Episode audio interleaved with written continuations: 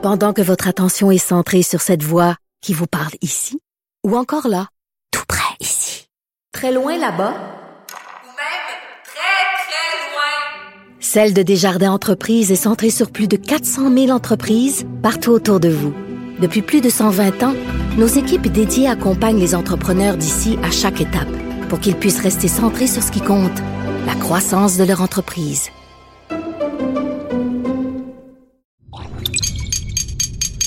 Cube Radio.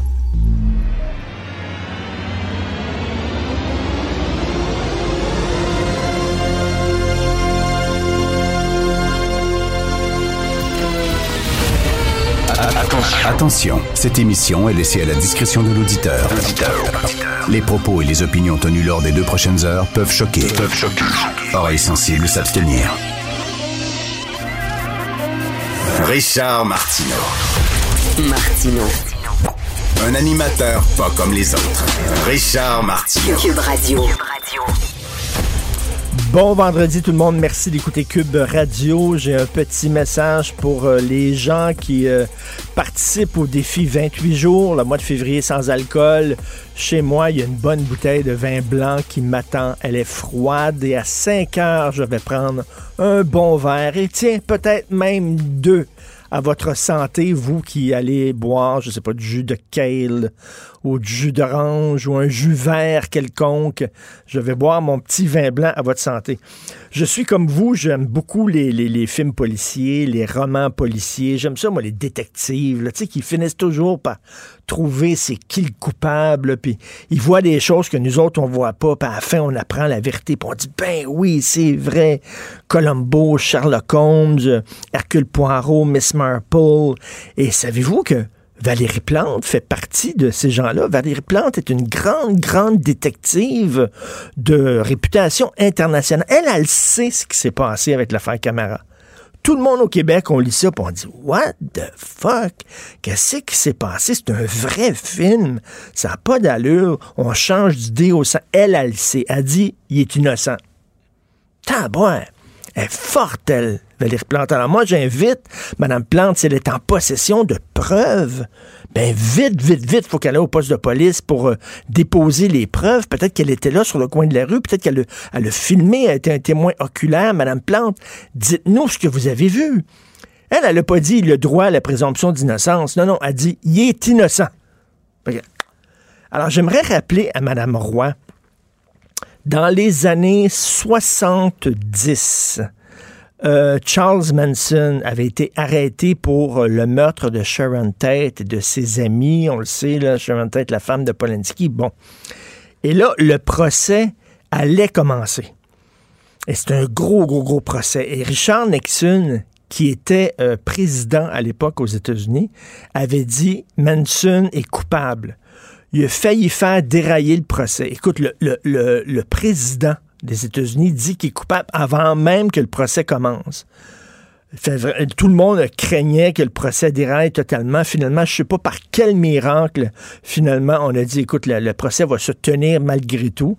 Mais je me souviens que le procureur à l'époque, euh, Vincent Bugliosi, le procureur qui avait monté vraiment tous ceux qui ont lu le livre Helter Skelter sur euh, euh, l'enquête qui a mené à l'arrestation de Charles Manson, c'est un livre absolument passionnant. C'était, il avait, il avait travaillé pendant des mois et des mois pour monter son dossier pour pouvoir l'incriminer. Et là, le président arrive et dit il est coupable. Et taboire. Écoute, panique. Mais c'est la même affaire. De quoi elle se mêle? De quoi elle se mêle? Elle est en chicane avec son chef de police, il s'entend pas. Je m'excuse, mais mairesse de Montréal. Elle peut-tu rien? S'occuper du déneigement, puis des poubelles, puis des taxes, puis des trous qu'il y a dans les rues, puis des travaux, puis des détours, puis tout ça. C'est ça, sa job. Mais sa job, c'est pas de dire qui est coupable et qui est pas coupable. C'est vraiment n'importe quoi. Alors qu'elle devrait se taire, littéralement, puis on verra exactement ce qui va en arriver. Bien sûr, on va en parler tantôt avec euh, Félix Séguin. Je vais en parler aussi lors de mon segment à LCN un peu plus tard. Hier, je vous parlais d'un texte surréaliste qui est paru dans l'actualité de Karel Méran. Karel Méran, grand et militant écolo, qui euh, écrivait sur les universités en disant c'est pas tout de censurer certains mots, comme le mot débutant en N. Et c'est pas tout. Il y a des idées qu'il faudrait censurer aussi dans les universités. Il y a des idées qui n'ont pas, pas le droit d'être exprimées dans les universités. Et là, il rappelait un moment qui l'a traumatisé. J'imagine qu'il pleure encore en pensant à ce moment-là, pauvre gars. Il était à l'université, puis un libertarien, vous savez, les libertariens, on veut pas d'État, puis vive l'entreprise privée, puis tout bon. Il y a un libertarien qui s'est levé en classe, puis qui a parlé, et la professeure, elle l'a même pas interrompu. Et là, lui était bien, bien, bien énervé ce qui est complètement débile. Moi, je suis pas d'accord avec les libertariens, mais il y en a à l'émission, puis on discute avec, puis j'aime débattre avec des gens avec qui je suis pas d'accord, puis c'est ça qui est le fun dans la vie. Ben bref, lui, ça l'a bien traumatisé. Mais dans son texte, il dit, ce qui était dégueulasse, c'est que les idées que ce libertarien-là exprimait, c'est ces idées-là qui ont mené à la crise économique de 2008. C'est faux. Karel Méran ne sait pas ce dont il parle. C'est faux. C'est pas l'absence d'État qui a mené à la crise économique de 2008. Pour n'importe qui qui s'est informé là-dessus, c'est le trop plein d'État. L'État s'est mêlé de ce qui ne le regardait pas. Alors, je vais vous expliquer. Et ça, ça vient de deux, sources. Un podcast de NPR, National Public Radio, un média très à gauche, et un reportage de Frontline, la PBS, un média très à gauche. Alors, le gouvernement avait deux organismes qui s'appelaient Bernie Mac et Fannie Mae, et ils ont dit aux banques, parce que le gouvernement Clinton, un démocrate de gauche, dit, nous autres, on veut aider l'accès à la propriété. On veut que de plus en plus d'Américains possèdent des maisons. Alors, ils ont dit aux banques, écoutez, passez de l'argent. Euh, signez des hypothèques avec des gens, même s'ils n'ont pas beaucoup d'argent, même s'ils n'ont pas beaucoup d'argent, s'ils ne peuvent pas payer l'hypothèque, si à un moment donné, ils sont poignés à la gorge, ils perdent leur emploi, quelque chose comme ça, nos organismes Bernie Mac et Fannie Mae, ils vont vous rembourser, ils vont payer l'hypothèque. Bref, vous avez une garantie du gouvernement. Si le gars à, qui, qui tu as passé de l'argent ne peut pas payer sa maison, nous autres, on va, on va te garantir son prêt. Les fous d'une poche, les banques se sont dit Hein? À la minute là. C'est parce qu'habituellement, les banques, quand quelqu'un n'a pas beaucoup d'argent, tu ne veux pas y faire signer une hypothèque. Parce que si le gars ne peut peut, pas payer, la banque est dans le trouble. Mais là, le gouvernement de Bill Clinton, ils ont dit non, non, non. On va vous garantir les prêts. Fait que là, ils se sont mis à passer de l'argent à n'importe qui, à signer des hypothèques à n'importe quel Christy de Bozo qui arrivait, qui voulait avoir une maison de 2 millions de dollars, 500 000, tout ça. Ils s'en foutaient. Ah ouais, l'hypothèque, de toute façon, le prêt est garanti par le gouvernement. Et c'est là qu'il y a un paquet, quand ça a commencé à, mal aller, il y a un paquet de gens qui ont pu, pouvaient plus euh, payer leur hypothèque, pouvaient plus payer leur maison. Et là, ça fait ding, ding, ding, l'effet domino. Mais c'est pas parce qu'il n'y avait pas suffisamment de gouvernement. Au contraire, c'est parce que le gouvernement avait garanti les prêts auprès des banques. Alors, lui, il écrit c'est à cause des libertariens, la crise économique de 2008. Non seulement son texte est ridicule, parce qu'il y a eu peur de quelqu'un qui pensait pas comme lui, mais en plus, sa vision de la crise économique de 2008 complètement dans le champ. Mais ça, ça a été publié dans l'actualité. L'actualité, est comme l'équivalent de Time Magazine. C'est censé être une référence au point de vue journalistique. Vraiment un papier d'un ridicule consommé. Vous écoutez Martineau. Pendant que votre attention est centrée sur cette voix qui vous parle ici, ou encore là, tout près ici, très loin là-bas, ou même très, très loin, Celle de Desjardins Entreprises est centrée sur plus de 400 000 entreprises partout autour de vous. Depuis plus de 120 ans, nos équipes dédiées accompagnent les entrepreneurs d'ici à chaque étape pour qu'ils puissent rester centrés sur ce qui compte, la croissance de leur entreprise.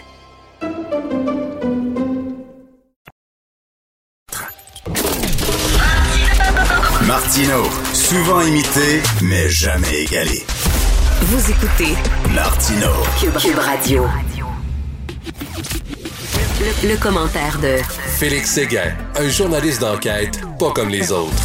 Félix, je veux pas te flatter dans le sens du poil et faire de la flagornerie, mais écoute la page 2 et 3 du Journal de Montréal aujourd'hui, ce que vous avez fait au bureau d'enquête, là, ce qui tend à incriminer M. Camara et ce qui tendait à le disculper, c'est clair, c'est net, c'est une sacrée bonne job.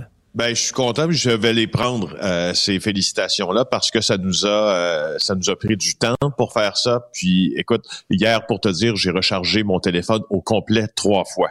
Euh, alors, ça veut dire, euh, c'est tu t'imagines le nombre d'appels qui sont nécessaires à tous mes collègues autant qu'à moi, pour en arriver avec justement ce portrait de la situation-là aujourd'hui. Alors, merci. Euh, tu sais, euh, dans, dans l'affaire Camara, là, on se demande bien des choses. Euh, D'abord, on se demande si la police a pris cette fameuse vision tunnel. Mais allons-y sur les faits les faits bruts. Hmm. La police et la couronne, quand elle a accusé M. Camara, avaient en main, si tu veux, des éléments qui étaient incriminants contre Mamadi Farah Camara. Il disposait aussi euh, de quelques indices qui pouvaient disculper Camara, euh, et on connaît la suite. Il est détenu pendant six jours. Il est accusé d'avoir tué un policier avant finalement d'être libéré. Euh, et voici. On va regarder, si tu veux, ce qui se passait. Ce qui tendait à l'incriminer. OK? Euh, il y a au moins huit témoins qui pointaient du doigt dans le sens huit témoins qui identifiaient M. Camara ou un homme qui correspondait à sa description Ben, sur le site de l'agression. C'est beaucoup. C'est énorme. là. C'est énorme. Attends un peu, c'est pas tout. Selon euh, d'autres sources policières qu'on a consultées, il y avait des traces de sang sur la portière de la voiture de Mamadi Camara et peut-être ailleurs aussi euh, sur des objets lui appartenant. Est-ce que c'était le sien? La question Hmm. qu'il faut se poser. Il y aurait eu du sang sur sa porte d'entrée aussi à la maison. Est-ce que c'était le sien? Le comportement lors de son intervention est hyper important dans ça parce que quand Mamadi Camara reçoit une contravention en vertu du code de la sécurité routière, il est en colère. Il est colérique. Il déchire sa contravention et la jette au sol tout près de la scène de crime. Avant même là, que les événements se déroulent, ça c'est au début, là, quand il a été euh, intercepté pour une contravention. là. Oui. ça. Alors là, euh, alors là, là, je fais un aparté. À, à- à ce moment-là, ou après qu'il ait reçu sa contravention, il y a un autre homme, un deuxième suspect que l'on voit sur la scène de l'agression, s'avancer près euh, du policier Sanjay Vig et l'assaillir et le désarmer. Quand le policier Vig reprend ses esprits, là, lui, ce qui se dit, voici, c'est probablement la dernière personne à qui j'ai donné une contravention, qui est Ben d'ailleurs oui. ici devant moi, c'est Monsieur Camara, Et- et- qui d'ailleurs avait les baguettes en l'air et qui était fâché. Tu Ben, comprends que c'est ça, pouvait...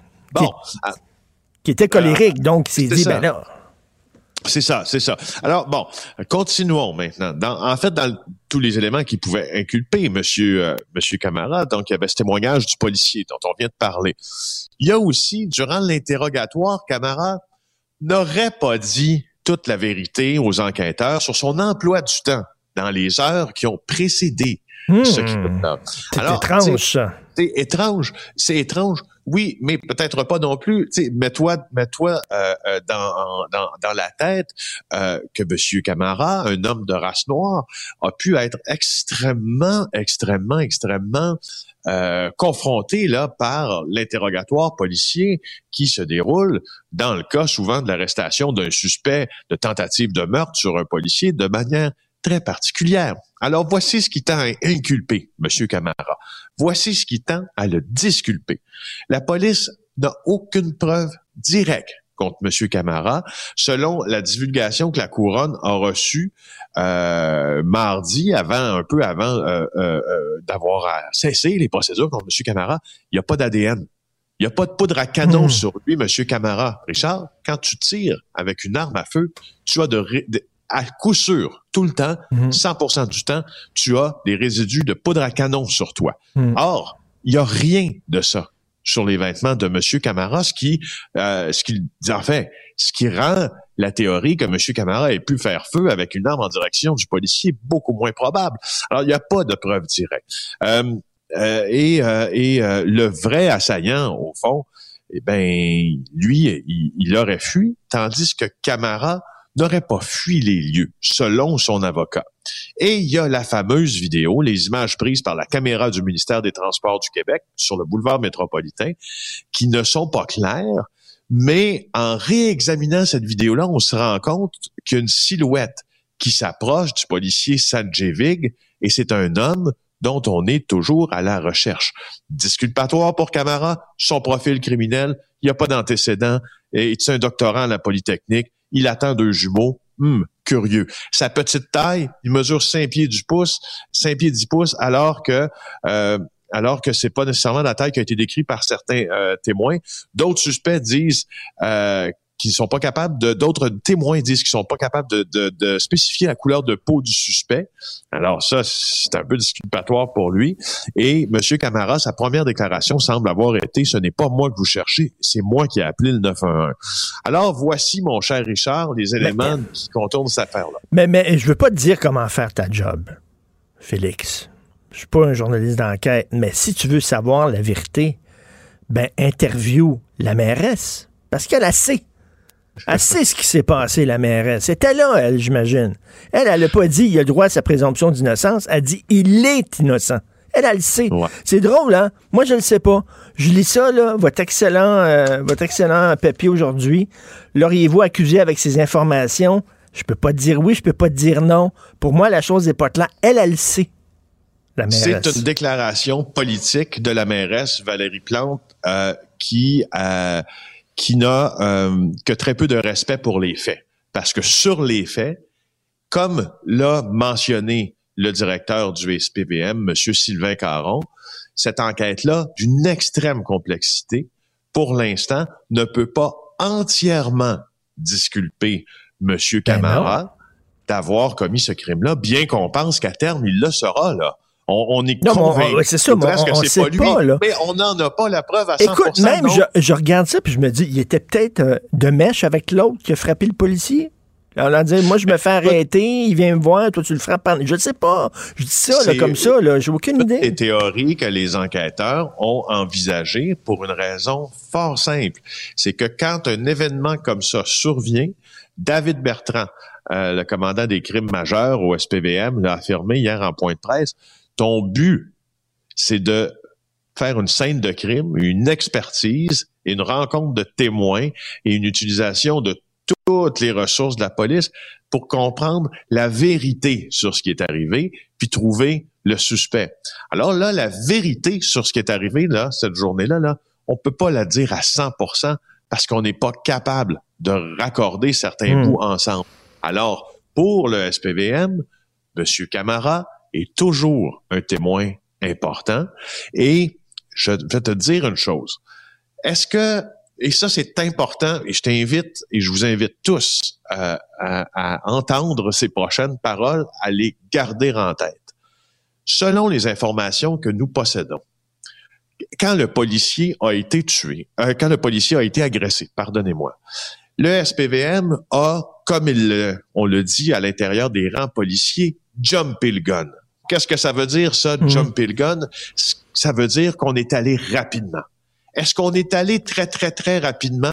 Et puis, est-ce qu'on a arr- arrêté Camara très rapidement? Oui. Est-ce que le fait qu'on l'a été rapide, arrêté si rapidement lui a nuit au cours des procédures puis au cours de la mise en accusation du DPCP? Probablement, même absolument.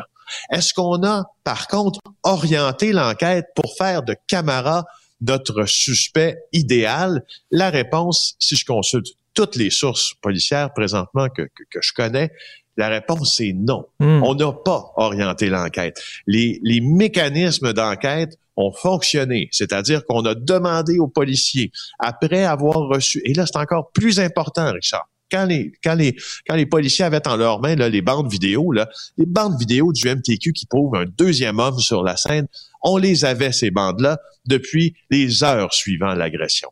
Par contre, dans les jours suivants celle-ci, il y a un témoin qui s'est présenté au policier et qui lui a dit je pense qu'il y avait un deuxième agresseur sur la scène, je l'ai vu. Ce que les policiers ont fait, ils sont tout de suite retournés aux bandes vidéo en les analysant une deuxième fois. Ils se sont trouvés le plus grand écran plat qu'il n'y avait pas au SPVM, allant jusqu'au quartier général pour aller voir ce qu'ils voyaient mal au début sur les bandes vidéo en disant est-ce que ça se peut qu'on soit en train de faire fausse route? Les enquêteurs aussi trouvaient que le profil de M. Camara n'était pas très bien aligné avec un tueur de flics. Donc, va pour l'orientation de l'enquête. Ce n'est pas une enquête qui a été orientée. Est-ce que c'est une injustice? La réponse, c'est oui. Quand Mais- tu passes six jours en prison, c'est sûr que c'est une injustice. Mais est-ce que c'est orienté? La réponse, c'est non. Et je termine en disant, Richard, que le chef du SPVM qui a fait son point de presse hier est devenu l'épouvantail commode du DPCP qui ne répond qu'à lui-même et qui n'a de compte qu'à rendre, à rendre qu'à lui-même. Encore une fois, le Mm. directeur des Mm. poursuites criminelles et pénales a su très bien se cacher derrière des phrases creuses pour, pour expliquer pourquoi il a accusé sur une base et des preuves circonstancielles M. Camara et comment et pourquoi il l'a libéré. On a laissé Sylvain Caron aller s'empêtrer les pieds dans une conférence de presse où il n'avait pas l'air contrière, où il avait l'air fâché, abrupt, qui lui a très mal servi au niveau des communications. Bref, toute cette affaire-là est un fiasco. euh, Une, depuis une maladresse, tout à fait. Écoute, tu le dis, tu l'expliques de façon extrêmement claire. Et j'imagine euh, du sang sur sa voiture et du sang sur sa porte d'entrée. J'imagine qu'on a analysé ce sang-là pour Ah savoir oui. est-ce que c'était du sang animal, du sang humain, euh, etc., etc. Parce que ça, là, je veux dire, moi, j'ai pas de sang sur mon char, puis j'ai pas de sang, euh, j'ai pas de sang sur ma porte d'entrée, là. Oui, ben Hein? ça à part si t'es ben, est-ce que ça se peut aussi que par exemple si tu t'arrêtes sur le bord de la route en étant témoin d'une agression, puis la, la, la, la scène d'action si tu veux se transporte près de ta voiture, puis Oui, pourrait y avoir le sang d'un suspect ou d'un policier, ça se peut. Tu sais, ça se peut. C'est pour couvrir tous les angles et c'est ce que et c'est ce que. Puis, moi je suis prudent. Euh, je Et- suis prudent quand quand euh, les gens crient rapidement à la bavure. Et, en plus, euh, Félix euh, il- et Maude euh, Boutet, ici, notre, notre recherchiste à l'émission, me, me- me disait quelque chose qui était très intéressant. Elle dit, bon, tout, a- tous les journalistes, tous les médias, bien sûr, sont, cette- sont sur cette histoire-là, et chacun, vous avez vos sources policières qui sont pas peut-être pas les mêmes. Alors, dépendant de la source, il y a des informations différentes qui sortent à gauche et à droite, euh, et ce qui fait que, moi, c'est pour ça que j'aime beaucoup ce que, ce que, ce que vous avez fait aujourd'hui.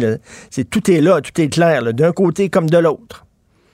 Ouais, et, euh, euh, quoi qu'il en soit, euh, au cours des, des, prochaines heures, on verra bien là, le développement. De, il y a un suspect qui est qui est game de tirer sur un flic qui, qui court toujours à Montréal. là. Oublie jamais ça. Euh, là, selon nos informations, je te l'apprends là d'ailleurs en primeur à Cube Radio, euh, on aurait retrouvé la voiture du suspect, une voiture volée dans lequel dans laquelle euh, il se serait promené euh, le jour euh, de l'événement. Alors, notre deuxième suspect, on sait c'est qui, on a son identité, on tente de le retrouver. Là, on a retrouvé sa voiture dans l'arrondissement de la salle. Et puis, je pense qu'on aura l'occasion de se reparler de l'enquête indépendante qui sera tenue Ben, sur l'enquête de police. La bonne nouvelle, c'est que M. Camara, ben, il est sorti de prison. Là. Et là, Le on verra, sera encore un témoin. Le système a fonctionné en retard, mais bon, euh, quelle histoire. Merci, excellent week-end, Félix Séguin. Encore un super job. Merci beaucoup. Cube Radio. Cube Radio. En direct à LCN. On retrouve euh, Richard Martineau à Cube Radio. Bonjour, Richard. Bonjour, Cindy.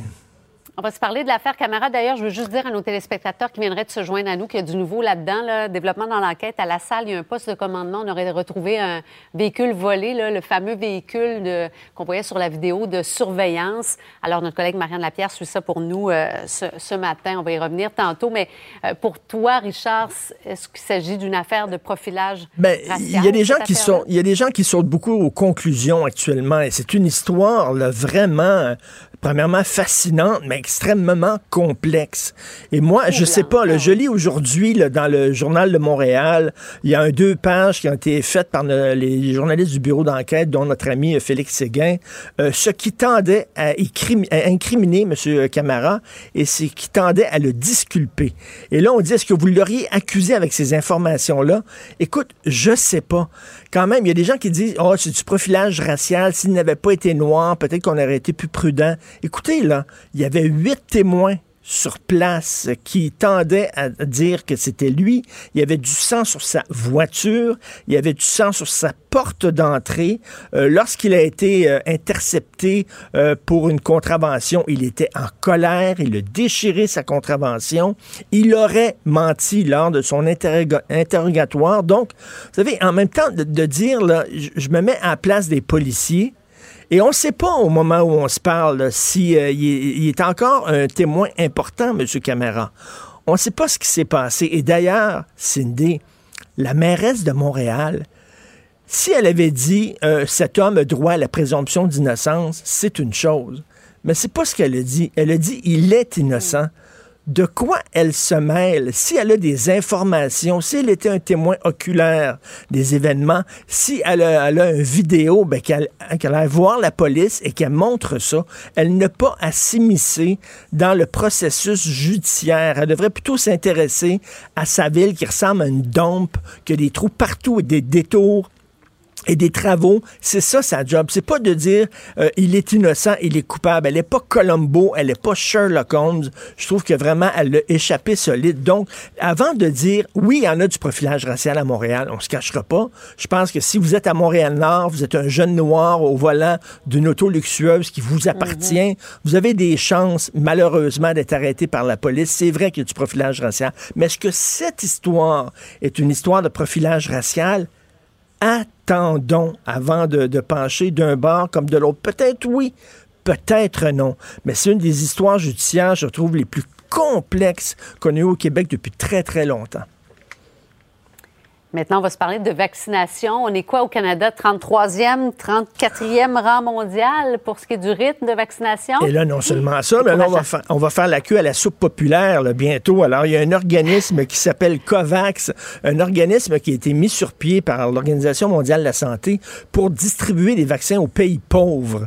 Euh, donc, parce que, bon, il y a des pays en Afrique, à Haïti, il y a des pays en Europe de l'Est qui n'ont pas beaucoup d'argent et on le sait que ça coûte cher, les vaccins. Il y a vraiment une surenchère euh, dans les vaccins. Donc, on va aider ces pays-là à obtenir des vaccins. Et là, le Canada a demandé de l'aide de cet organisme-là.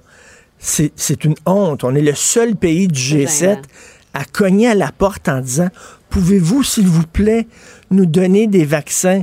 Écoute, c'est une honte totale. Et lorsqu'on lorsqu'on voit là, la, la chaîne des événements, une des erreurs, c'est dès le début, on a mis tous nos, nos œufs dans le même panier au Canada et on a, fait un deal avec un, organisme chinois, une entreprise chinoise qui devait nous envoyer des millions de vaccins.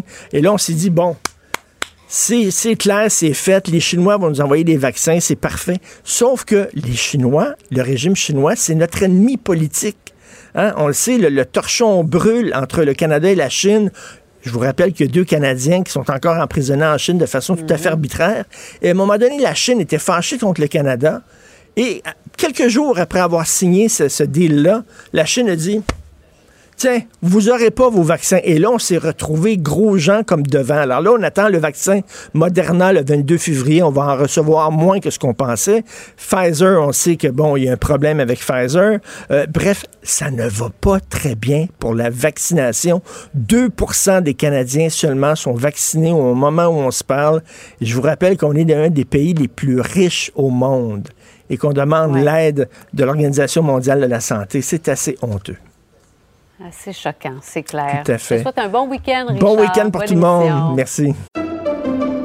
Pendant que votre attention est centrée sur vos urgences du matin, vos réunions d'affaires du midi, votre retour à la maison ou votre emploi du soir, celle de Desjardins Entreprises est centrée sur plus de 400 000 entreprises à toute heure du jour. Grâce à notre connaissance des secteurs d'activité et à notre accompagnement spécialisé, nous aidons les entrepreneurs à relever chaque défi pour qu'ils puissent rester centrés sur ce qui compte, le développement de leur entreprise.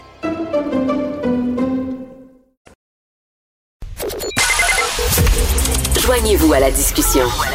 Appelez ou textez le 187 Cube Radio 1877 827 2346. Alors, il y a eu un jugement important il y a quelques jours qui est passé un peu sous le radar avec toute l'histoire de la pandémie, les vaccins et tout ça. Mais c'est un jugement qui, euh, qui fait en sorte que sur les papiers euh, d'identité civile qu'on doit remplir, euh, la mention sexe, vous savez, le petit carré avec M et le petit carré avec F, va disparaître parce que ça rend c'est discriminatoire de demander aux gens de quel sexe ils sont parce qu'étant donné aujourd'hui maintenant vous le savez on peut être un homme le lundi une femme le mardi un homme le mercredi ça dépend des jours pairs et impairs nous allons parler avec madame Nadia El Mabrouk militante pour la laïcité et, l'égalité bonjour madame El Mabrouk Oui, bonjour, Monsieur Martineau. Ben, Est-ce que vous pouvez rappeler, là, c'est quoi, là, c'est les, les tenants et aboutissants de cette histoire-là? C'est quoi ce jugement-là? Donc, c'est un jugement qui a été rendu jeudi dernier, donc le 28 janvier, à la Cour supérieure de Montréal. Et écoutez, euh, je, vous dis le titre du jugement, ça dit tout, je crois. Contestation en vertu des chartes du Code civil du Québec concernant la désignation du sexe dans le registre de l'état civil. Donc, les plaignants, euh, enfin, euh, contestent, et puis le juge leur donne raison. Euh, donc, le juge invalide les articles du Code civil parce qu'ils euh, qui contiennent les mots sexe, mais aussi mère, père, parce qu'ils seraient discriminatoires euh, envers les, les personnes qui se disent non binaires, vous savez, c'est-à-dire les personnes qui se qui ne s'identifient ni comme homme ni comme femme, ou alors comme les deux. Mais pourquoi il n'y a pas alors le carré M, le carré F et le carré autre, par exemple? Euh, écoutez, euh, si vous, vous lisez le jugement, vous verrez que tout est déjà là en plus.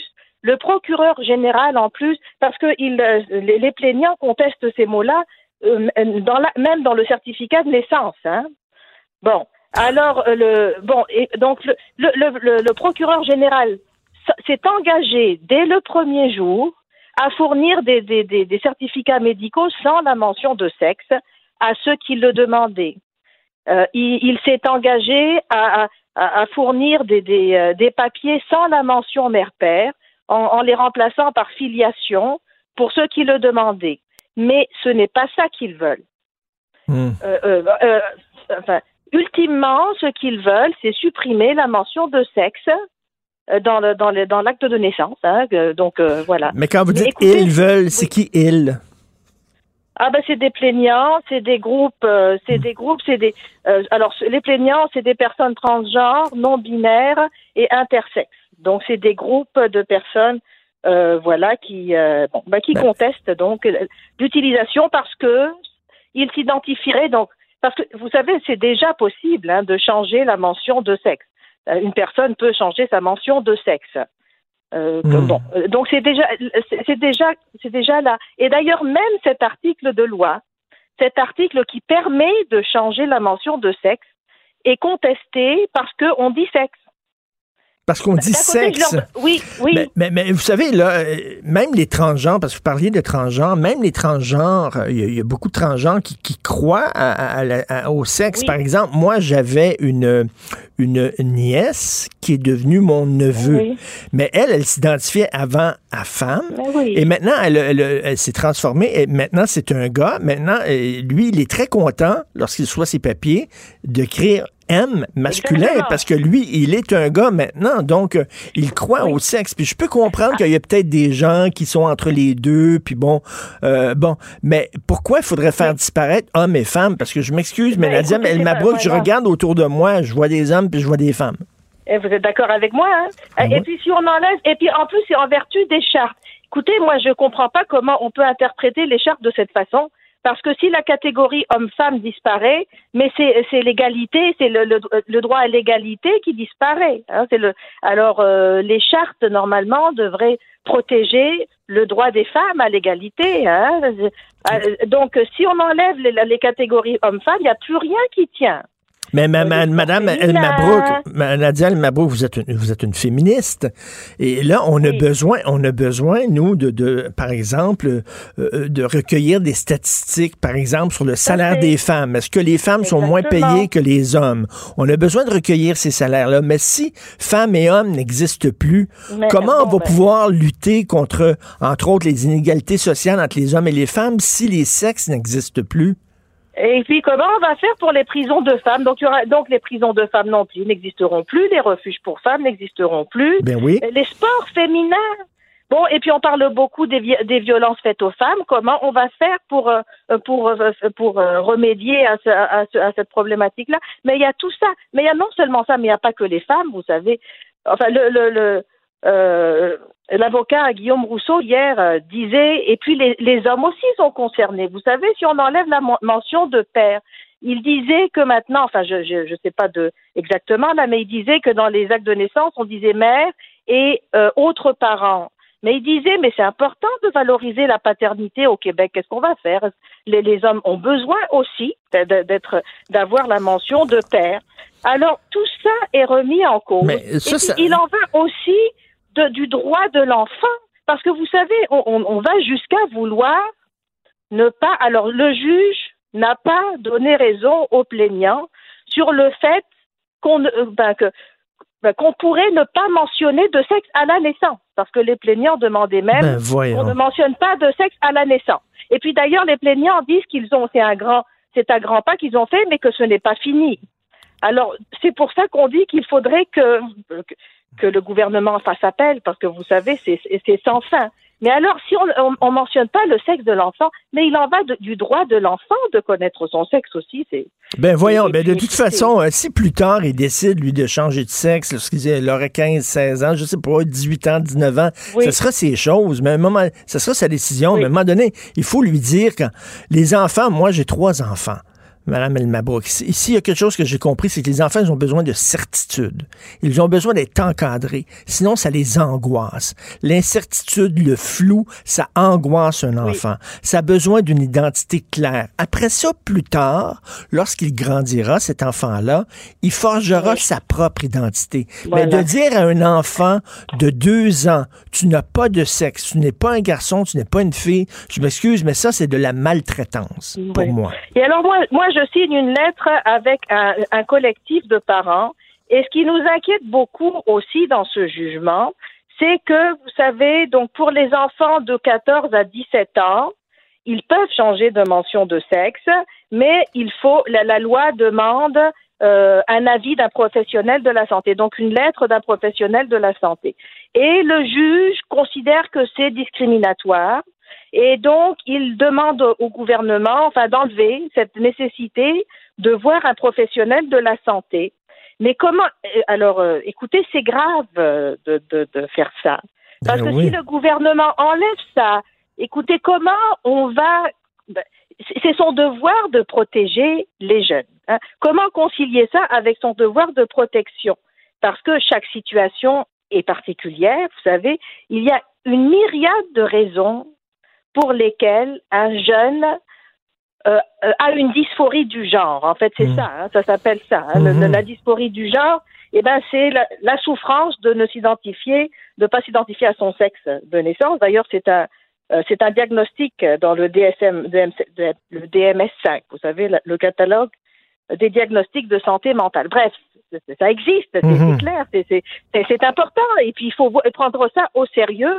Et il y a plein de raisons qui font qu'un enfant euh, a une dysphorie du genre. Et en particulier, euh, c'est très clair, on le sait, on le voit bien. D'ailleurs, il y a un jugement en Angleterre qui a été rendu qui, met ça très clair dans le jugement, qu'il y a une grande proportion de ces enfants-là qui sont autistes. Et donc, il y a beaucoup de, facteurs comme ça qui viennent se rajouter, comme la dépression. D'ailleurs, dans le jugement, on parle de suicide. Bah oui, c'est des jeunes qui ont d'autres facteurs, qui, par exemple, des traumatismes dans l'enfance, ou même une homosexualité qui peut pas être assumée parce qu'on est dans un milieu conservateur où ça marche pas. C'est tout ça qui peut faire qu'un enfant. Non, non, c'est très euh, complexe. euh, donc, Mais- écoutez, et alors, non, non, mais écoutez, c'est très grave. Dans la loi, il y a une, les, les experts qu'ils ont entendus, il y, a- il y a une experte qui dit que il faudrait enlever ce, ce, ce, ce passage-là, enfin, ce- ce- cette euh, demande-là, parce que ça prend quelques secondes à un, un psycho- à un psychologue à- de voir, de demander à l'enfant est-ce que tu es trans? Ben et voyons. puis constater qu'il est trans. Ben Quelques voyons. secondes. Voyons, comme, comme mon, un jeune de mes amis, euh, Guy, qui a écrit sur sa page Facebook, il dit, moi, quand j'étais petit, euh, je pensais que j'étais un super-héros. À un moment donné, là, quand t'es un enfant, t'es peut-être pas euh, apte à, à- à trancher comme ça. Mais et de toute façon, la question, Mme Elmabrook, c'est c'est bien beau s'ouvrir aux autres, à, à s'ouvrir à une certaine marginalité, oui, à une mais- certaine différence, mais il faut pas s'oublier non plus. Je veux dire, les hommes et les femmes, ça Oui, mais il faut les protéger. Mais écoutez, c'est pour les enfants, c'est pour ces jeunes-là aussi. Euh, là, il y a, il y a un, un jugement très important qui a été rendu euh, euh, en, euh, euh, au Royaume-Uni. C'est une, c'est une jeune Kérabelle euh, qui, parce que vous savez, au Royaume-Uni, il y a eu une explosion de, de, de personnes, 1000% d'augmentation en six ans, de jeunes qui se disent transgenres. Vous savez, il y a une contagion sociale aussi qui se fait par les réseaux sociaux et tout ça. Et donc, il y a la clinique du genre euh, du ministère de la Santé euh, qui s'est fait poursuivre et qui a perdu son procès. Et donc, Kerabel, c'est une jeune fille qui s'est fait euh, administrer des bloqueurs de croissance, etc., par cette clinique-là, et, qui conteste, qui dit, qui, ben, qui porte plainte contre la clinique, qui aurait dû plus sonder ses raisons à 16 ans de vouloir mhm. être un homme. Et ce, ce, ce jugement-là dit que c'est très peu probable qu'un enfant de moins de 16 ans puisse consentir à, à, une démarche médicale comme ça. Bien oui. Euh, et vous savez, la, la, transition sociale, euh, là, euh, de changer sa mention de sexe, c'est la première étape dans une approche affirmative qui continue en général par l'administration de bloqueurs de, de, croissance, des, hormones sexuelles croisées, et ça a des effets grave. Et d'ailleurs, on les connaît pas tous. Encore. Oui, il y a eu des études qui disent souvent qu'on on, va trouver. Non, mais de, toute façon, faire disparaître hommes et femmes, je suis désolé, c'est bien beau s'ouvrir à la différence, mais des hommes et des femmes, il y en a eu, il y en a et il y en aura toujours. Donc, votre lettre, on peut la lire euh, sur le site Internet du Journal de Montréal. C'est dans la section Faites la différence vers l'effacement de la mention de sexe. Merci beaucoup, Nadia Elmabrook. Merci. Merci beaucoup, M. Merci, bonne journée. Vous écoutez Martino. Tout ce que vous venez d'entendre est déjà disponible en balado sur l'application ou en ligne au cube.radio. Gilles Le où, quand, comment, qui, pourquoi ne s'applique pas sa ricanade? Parle, parle, parle, genre, genre, genre. Gilles C'est ça qu'il manque tellement en matière de journalisme et d'information. Voici le commentaire de Gilles Proulx. Gilles, la mairesse, elle, elle sait ce qui s'est passé. Elle a dit cet homme est innocent. Elle sait. Elle. Tout le monde se demande qu'est-ce qui s'est passé. Les policiers savent pas. Le DPCP ne sait pas. On lit ça. Les journalistes savent pas. On s'arrache les cheveux de sa tête. Elle a dit il est innocent. De quoi elle se mêle? C'est très intéressant et euh, je pense que vous faites bien au journal de signaler cette espèce de clivage qui existe entre le corps de police. Alors le chef de police, bon, c'est vrai, hier, M. Caron est pas un très bon communicateur, puis il disait ce qu'il avait à dire, rien de plus, protège son jardin, et on peut comprendre. Mais la mairesse, celle qui cultive, encore une fois, sa banque auprès de ces néos qui sont très importants pour la votation qui s'en vient. Alors voilà la confrontation. Mais euh, quand on regarde ça en, en, fond de toile, dans la toile de fond, si on veut, mon cher Richard, c'est que le gars, le supposé suspect qui manque là, il doit aller dans sa barbe en maudit quand il regarde des actualités, puis comment est-ce que la police se démène. Alors, le supposé suspect euh, que l'on cherche, il est toujours au large. Et là, ce matin, vous avez appris vous-même qu'à Ville-la-Salle, on a découvert une voiture en lien avec le film conducteur de cet événement mystérieux. Ben oui. Alors voilà pour l'autre mystère avec des taches de sang, je ne sais trop. C'est intéressant. Il y a aussi, dans le cas du jeune euh, Camara, qu'on aime bien, puis il est sympathique, puis un petit gars, un intellectuel, puis un futur ingénieur, il doit être assez ébranlé qu'il est mieux de pas faire des calculs de monter un pont parce que le pont va tomber, tellement qu'il doit être euh, quand même euh, ébranlé. Mais au-delà euh, des divergences, encore une fois, on voit qu'il y a le mystère le plus obscur qu'on n'a jamais vu au sein d'un corps de police, le sang sur la portière de la voiture de Camara. Mais ben on l'a vu, euh, lui, il est, il est, plutôt disculpé. Pourquoi l'a-t-on retenu six jours pour découvrir que finalement, c'est pas lui? Normalement... Mais non, c'est pas, c'est encore un suspect important. Là. On sait pas encore ce qui s'est passé. Là. Ah, exactement. Le, policier hier a laissé savoir qu'on a encore peut-être des, des chats dans notre sac. Mais euh, normalement, quand tu libères un gars, tu l'as retenu 24-48 heures maximum. Bon, puis lui, euh, ou sa femme dit qu'il a été maltraité, puis on lui a cogné à la tête, puis donc. On n'a pas fini d'entendre parler et diviser la population. Mais entre-temps, la version du policier blessé, Sanjay Vig, quand est-ce que c'est qu'elle va venir, celle-là? Quand est-ce que c'est qu'il va s'expliquer noir sur blanc pour savoir, lui, en tout cas, qui a été blessé, comment ça s'est passé? Alors, à quand la fin de l'histoire?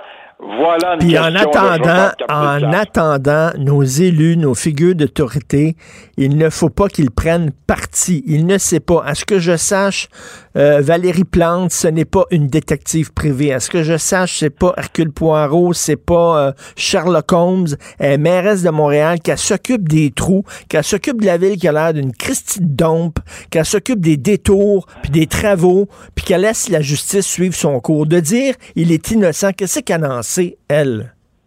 Mais Richard, ça t'a prouvé hier cette sortie émotive où elle avait de la misère à, à être claire n'est rien d'autre qu'une mise en scène dans le cadre d'une campagne électorale. C'est la préparation de grossir mon vote dans ce milieu des néo-québécois. Alors là, Rien vous, d'autre que ça. Vous devez être content parce que Sonia Lebel a parlé des, de la, la protection du français. Ben oui, François Legault a balbutié lui aussi quelques mots, j'en reviens pas, mais grâce à Sonia Lebel, qui est une des ministres crédibles dans ce cabinet, alors toujours est-il que euh, ces deux-là insistent sur la valorisation du français et demandent à Ottawa, oui, vous du fédéral, vous vous devez de protéger le français. On enjoint le fédéral, ça fait bien, mais le livre blanc de Mélanie Joly sur le bilinguisme qui prend du temps à venir, il s'en vient. Il s'en vient. Quand est-ce qu'il s'en vient? Je ne sais pas, mais il s'en vient. Alors, Legault, avec sa ministre Sonia Lebel, souhaite un statut spécial pour notre langue. Voilà encore une fois une occasion de se faire abrouer hormis que vraiment la mentalité à travers le Canada canadien est raciste ait changé à ce point-là. Mais je rappelle, je rappelle que le bilinguisme, c'est un lapin dans une cage avec un lion où on fait croire au lapin qu'il est égal euh, au lion. Alors, Tout à euh, fait. Dixit Pierre Bourgault. Alors voilà, on fait croire ce que l'on veut, mais on a bien hâte de voir l'égalité. Et là, ben, euh, il va y avoir la semaine de relâche. Euh, Québec va peut-être passer euh, à l'orange. Ça, ça veut dire qu'il y a une gang de Montréalais qui vont sauter dans leur char pour aller à Québec, pour aller vivre là pendant une semaine, aller manger, sortir. Et là, il va falloir mettre des blocages routiers, mais ils veulent rien savoir au gouvernement. Ils ne veulent pas mettre de barrage routier.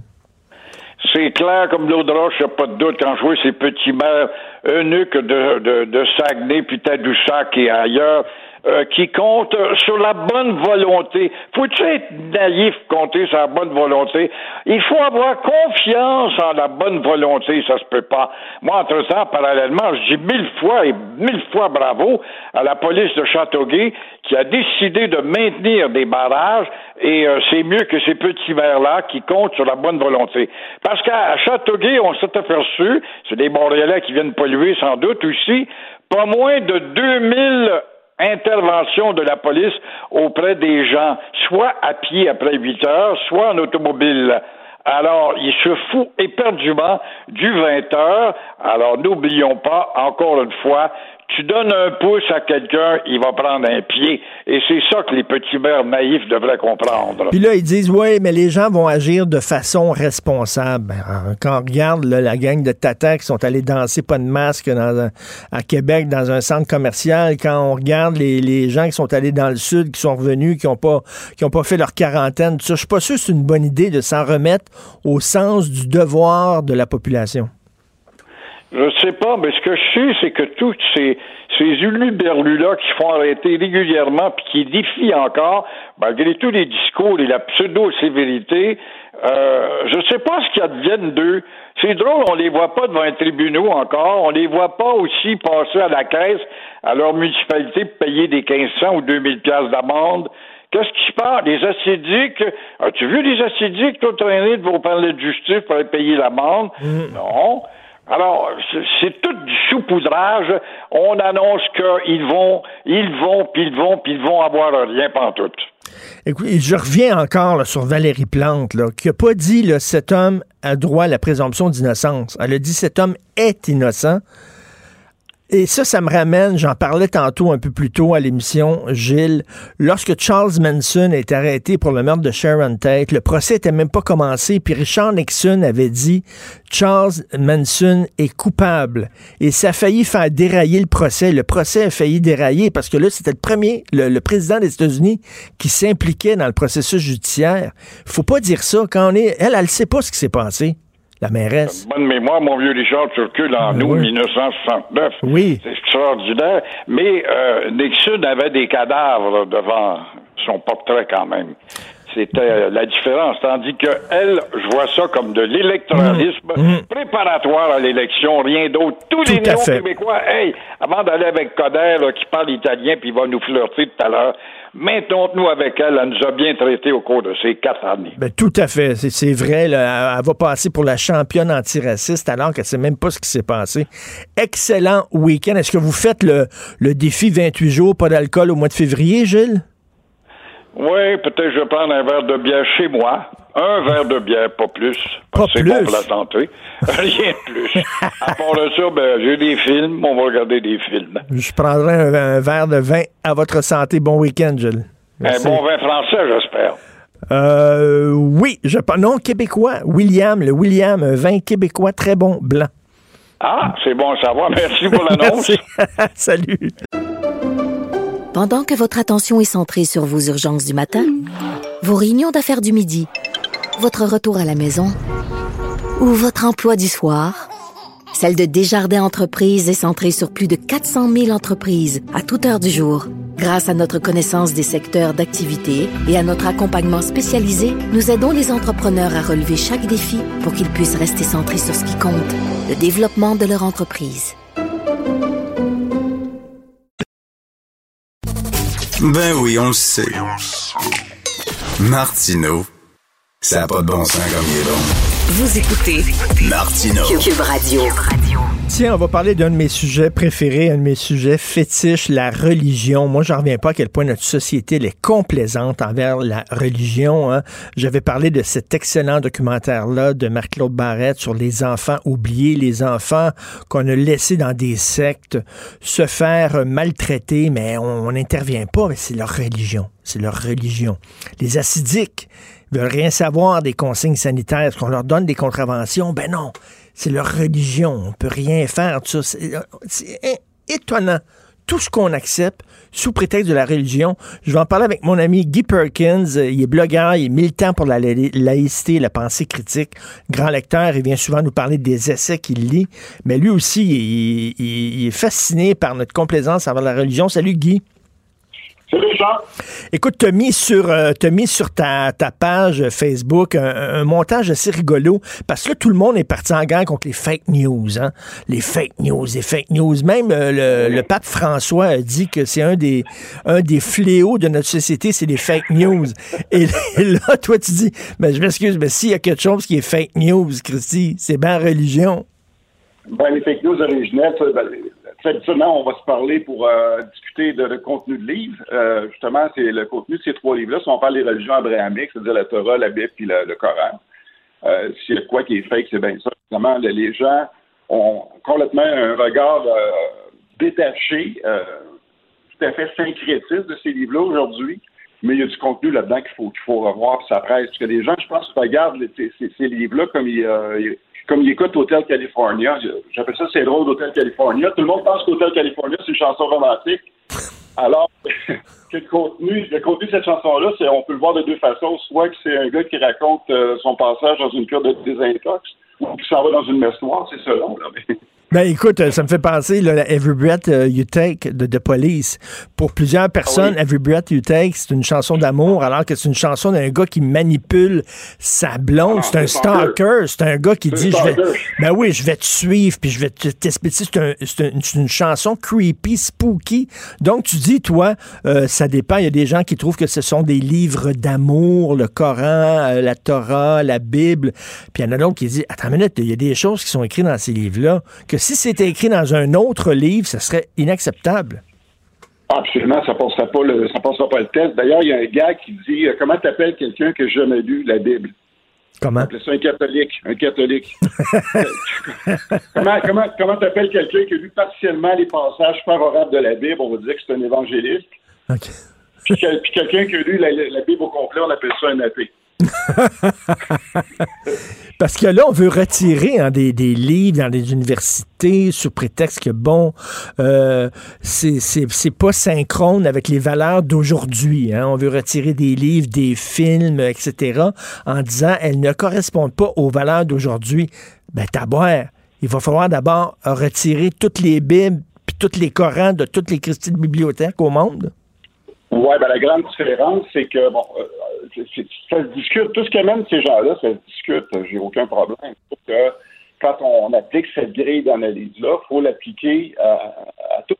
Euh, parce que bon, les livres, je, suis contre de, de retirer des, des œuvres, de mettre des avertissements pour les remettre dans le contexte. Bon, jusque-là, je pense que ça peut aller expliquer justement le contexte du livre sans rien retirer, par contre, de son contenu. Euh, je ne suis pas fermé à l'idée, mais par contre, il faut faire la même chose avec euh, les livres religieux. Euh, L'autre différence, c'est que, exemple, une œuvre qui, va marquer son temps, puis qu'on sait qu'elle marque son temps, là encore là, on fait un grand pas, mais évidemment, de prendre les valeurs de, de mettons, d'une œuvre X, puis de vouloir les appliquer aujourd'hui, là, ça devient encore plus problématique. Et c'est ce qui n'arrive pas avec la plupart des grandes œuvres classiques, sauf pour la Bible, la Torah le Coran, où ce sont des, des, des- livres qui sont des marqueurs d'une époque, mais que des gens aujourd'hui, ça, ça représente pour eux leur point de référence pour des valeurs qu'ils veulent appliquer dans le monde aujourd'hui. Puis ça, ça, ça, tant que moi, je trouve ça creepy. Puis, euh, à un moment donné, parce que les gens, comme je te disais tout à l'heure, ils ont un regard très syncrétique de ces livres-là, parce que les gens aujourd'hui, si on parle au Québec, les gens ont un grand détachement. Tout le monde s'est fait de sa religion, parce que il y a des gens qui vont encore se, se, se, se cataloguer de chrétiens, mais par contre, c'est une religion qui se sont repatentées en prenant des affaires à gauche, à droite, qui sont repatentées pour eux autres, mais qui n'ont rien à voir, qui rien à voir avec le ministère de Jésus. Là. Mais c'est ça, en fait, pour eux autres, là, la Bible, c'est comme un buffet. Hein, tu prends ce qui t'intéresse, puis tu fermes les yeux devant les passages qui t'intéressent pas. Or, euh, la Bible, t'appre- t'apprends au complet ou t'as rejettes au complet. Puis d'ailleurs, est-ce qu'il faudrait avoir un genre d'avertissement avant la Bible en disant attention, ce livre-là a été écrit en telle année et euh, il ne correspond pas aux valeurs d'aujourd'hui? Pourquoi pas? Ben, ça, ça serait un minimum. Serait minimum. Puis encore là, avec le, le- là-dedans, il y a des contenus, des passages qui sont excessivement violents, Charles. Euh, à un moment donné, ben, euh, il y a plusieurs personnes qui sont amusées à faire un décompte. Quand tu regardes dans, la Bible, parce que la Bible ici, euh, c'est un tout, parce que les gens, souvent, quand ils vont référer à la Bible, ils vont faire référence euh, exclusivement aux évangiles. Mais la Bible, c'est un tout, puis un n'exclut pas l'autre, parce que Jésus n'est pas venu discarter tout ce qui a précédé avant lui.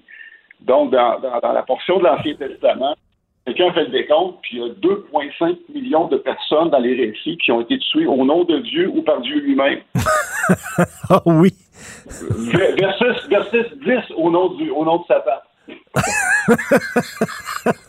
Pour vrai, ça, l'étude a été Oui, oui, faite, oui. là. Je, je t'assure, Richard, c'est- c'est- ce sont les faits. Donc, euh, c'est pour ça qu'encore là, il y, a des- il y a des mèmes qui circulent euh, sur, sur l'Internet qui vont dire quand un, un Dieu qui a, qui a un palmarès de ce genre-là, pourquoi avoir besoin d'un diable après? Là? Mais, mais, mais écoute, que le pape François euh, dit que le- les fake news, c'est un des fléaux de notre société. Je me suis pissé dessus quand j'ai vu ça, moi. Euh, comment on dit ça? C'est le, le- le- c'est la charité qui se fout l'hôpital ou l'hôpital qui fout la charité, là, mais c'est à peu près ça. Là. Et tu veux nous parler rapidement d'un livre, un gars lui, qui a, des- il a dit, il a décidé lui d'appliquer les préceptes de, de la Bible, mais vraiment là, sérieusement, comme, comme, comme un tout bon catholique devrait le faire. Donc, il a fait ça pendant un an, lui. Ouais, mais c'est- ce gars-là, c'était c'était- c'était fucké, ce gars-là. C'était un, un, un- un journaliste, auteur qui travaille pour le, le magazine Esquire. Puis il a, fait des patentes dans sa vie qui sont vraiment farfelues. Donné, lui, avait lu euh, l'ency- l'encyclopédie euh, Britannica euh, du début à la fin. Il a écrit un livre sur son expérience qui s'appelait Monsieur connaît tout. Puis ensuite, euh, lui, il est d'une famille euh, séculaire euh, juive. Puis à son, son trip, c'est de dire, OK, pendant un an, j'ai appliqué tous les préceptes qu'on retrouve dans la Bible, que ce soit dans l'Ancien Testament, dans le Nouveau, puis les appliquer à la lettre. C'est vraiment puissant. En tout cas, moi, j'admire son épouse parce que de tolérer tout ce que ce gars-là a fait, puis de respecter toutes les prescriptions qui sont dans, dans, dans, dans, dans la Bible, c'est vraiment drôle, parce qu'à un moment donné, il était pris avec des, des cas vraiment euh, moraux importants, parce que dans la Bible, ça dit que si tu es au courant que ton voisin est un adultère, tu as l'obligation morale de le lapider. Lui, puis évidemment, ben lui, lui, il devait trouver une façon de s'en sortir parce que lui, il voulait appliquer vraiment à la lettre ce qu'il en était. Fait qu'en faisant des interprétations avec euh, un rabbin et ces choses-là, à un moment donné, euh, il a fini par comprendre que de- quand on lit le texte, ça spécifie pas qu'il faut le lapider à mort. C'est qu'il se contentait de lancer une poignée de cailloux. Est-ce qu'il l'a fait? J'ai fait ma job. Oui, oui, il l'a fait. Puis là, j'ai demandé son chum de le regarder en disant, ben voyons, c'est quoi? Qu'est-ce que tu fais là? Il a, de lancer- il a lancé des roches à son voisin. Est-ce que, est-ce que le fait, est-ce que le fait d'appliquer à la lettre les principes euh, de la Bible, est-ce que ça a amélioré sa vie ou ça l'a rendu un enfer? ben, c'est un enfer. C'est, euh, de toute façon, tu peux pas contenter euh, le, Dieu qui est là-dedans parce que euh, c'est- un Dieu à la, base. Moi, je trouve que tant qu'à croire à une entité qui est vraiment hors norme puis vraiment spectaculaire, de rabaisser ce Dieu-là à un être jaloux et colérique, puis moi, je trouve ça un petit peu réducteur. Parce que c'est ce qu'on a là-dedans. Puis Dieu, dans le fond, lui, tout ce qu'il veut, là, c'est que tu, tu lui obéisses, puis que tu l'aimes, puis que tu n'as pas intérêt à aimer un autre Dieu, même si supposément il, il- il est le Dieu unique, mais il est jaloux de Dieu supposément qui n'existe pas. C'est, c'est drôle le personnage. Alors, euh, ça s'intitule comment, ce livre-là? Elle s'appelle L'année où j'ai vécu selon la Bible de A.J. Jacobs. OK, et ça doit être, Si, ça vous doit être, voulez, si vous voulez rire, là, c'est vraiment le, le livre à lire. là. ça doit être super drôle. Alors, bon, ben, si on veut lutter contre les fake news, la première chose qu'on devrait faire, c'est peut-être effectivement euh, s'intéresser un peu plus à la religion. Merci, Guy Perkins. Puis j'invite les gens aussi à aller euh, lire euh, parce que tu as toujours des réflexions euh, drôles euh, sur la société d'aujourd'hui sur ta page Facebook. Donc, Guy Perkins, blogueur militant pour la laïcité et la pensée critique. Salut, bon week-end. Bon week-end, Charles. Salut. La chronique argent. Une vision des finances pas comme les autres. J'habite un fleuve en Haute-Amérique, presque océan, presque Atlantique. Un fleuve bleu vert, Saint-Laurent. J'habite un grand boulevard mouvant.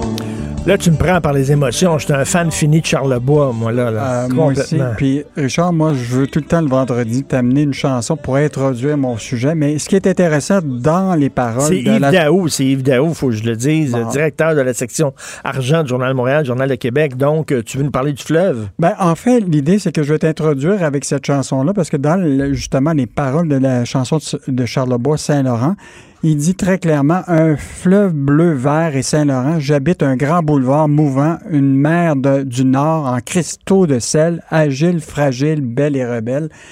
Et ce matin, dans la section argent, on parle d'un tollé contre un projet pétrolier qui revient dans le Golfe. C'est le Devoir qui a sorti un article récemment qu'il y avait une société albertaine qui s'intéressait au potentiel pétrolier du Saint-Laurent encore. Alors que tu te rappelles qu'il y a quand même un moratoire au Québec sur tout projet gazier et pétrolier, mais là, il y a des élus de la Côte-Nord qui sont furieux qu'une compagnie de l'Alberta qui a des permis en main sur euh, une superficie de 1500 km dans le Golfe Saint-Laurent, qui est en train de cartographier et encore regarder le potentiel euh, de- d'exploitation euh, euh, pétrolière. Alors là, le préfet de la MRC du Golfe Saint-Laurent, là, et puis le maire de Gros Mécanita, Randy Jones, là, lui dit, il n'est pas question que ce projet-là ait de l'avant. Et donc là, il veut comme sonner l'alarme, s'assurer que tout le monde est au courant qu'il y a une société albertaine qui a encore des intérêts Mais là, ça, ça à quoi? Une plateforme de forage dans Écoute, le Golfe pour le moment, ils sont en train de ce qu'on appelle cartographier euh, les, euh, le- le- le- l'espace possible pour pouvoir exploiter parce que dans leur projet, ils parlent de 2,3 milliards de barils de pétrole qui seraient estimés disponibles dans ces secteurs-là qui ont Mais on, on- on a vu tout ça, nous autres, l'explo- l'exploitation du pétrole en plein fleuve, dans le Golfe Saint-Laurent? Écoute, je pense qu'on est. On on n'en veut pas, mais pas juste ça. C'est que quand il y a des projets qui arrivent par la bande comme ça, c'est toujours bon d'avoir des élus qui sont allumés. Tout à fait. Puis on, on se rappelle, je pense qu'il y avait eu un problème à un moment donné avec un- une plateforme de forage dans le golfe du Mexique. C'était, c'était euh, l'enfer. Écoute, c'est toujours le début, là, quand tu as une société là, qui est déjà installée, qui a des, des claims, qu'il y a déjà des, des projets, quand il se met à cartographier, faut juste être aux alertes. Ben, c'est parfait qu'il y ait quelqu'un qui a dit non, ça nous intéresse pas. Et ça, c'est une grosse nouvelle quand même, le page 25 du Journal de Montréal. L'Auto-Québec pourrait revoir à la baisse son budget de commandite. Ça, pour euh, les festivals, parce qu'à un moment donné, ça va recommencer, les festivals, j'imagine. C'est pas super bonne nouvelle. Ah, écoute, quand tu regardes la quantité de commandites par nos trois sociétés d'État, Hydro-Québec, c'est 19 millions par année. La Société des alcools, c'est 5 millions. Puis l'Auto-Québec, c'est 10 millions. C'est quand même beaucoup, beaucoup d'argent. Mais là, ils sont en train de revoir ça. Pourquoi? Alors, tout simplement parce que, bien évidemment, l'Auto-Québec, on s'entend que cette année, leur, leur revenu puis leur profit va avoir diminué de façon sensible compte tenu de la pandémie. Écoute, tout le tout l'Auto-Québec était à peu près fermé, sauf les, les jeux en ligne. là. Donc, ils vont se retrouver dans une situation budgétaire extrêmement difficile. Il va falloir qu'ils coupent. Ben, ils vont devoir revoir ça. Puis la Fédération canadienne des contribuables trouve un peu bizarre que même encore cette année, on a subventionné et commandité des, des événements qui n'ont pas eu lieu du tout. Ben oui. Donc, euh, on se pose la question. Mais dans ce euh, temps-là, ils perdent leur argent, quoi. non, ils ont quand même donné la commandite. Donc, est-ce que c'était, ça a été dans les frais administratifs? Euh, fait qu'il y a, il y a quelques questions qu'on va devoir poser à, à ces organismes-là qui auraient reçu de l'argent. Parce que, tu sais, mettons, l'Auto-Québec donne une commandite pour un festival, mais ce qu'ils veulent en retour, c'est une visibilité. C'est que le nom, l'Auto-Québec apparaisse, tout ça. Mais là, tu donnes une commandite, puis l'événement n'a pas eu lieu. L'événement n'a pas eu lieu. Ben, c'est un, peut-être un œuvre euh, de philanthropie que- qu'on, va, qu'on va voir. Oui, et, de- tu veux nous parler du Super Bowl, Et- bien sûr. et, bon, je sais pas si toi, tu es un fan de football, mais en tout cas, moi-même, il y a- il y a- tu sais que la moitié des gens qui écoutent le Super Bowl ne connaissent rien au football. C'est moi, ça. Bon, ben, c'est la même chose. C'est comme Moi, le... je suis souvent, ben là, quand, quand on je pouvais aller voir mes amis, j'avais tout le temps euh, des amis qui m'invitaient là, à la soirée de Super Bowl à voir ça. Dans, puis jamais, j'y allais. Ben, pour te mettre dans l'ambiance, je t'envoie une petite musique qui était celle de l'année passée pour le spectacle de mi-temps.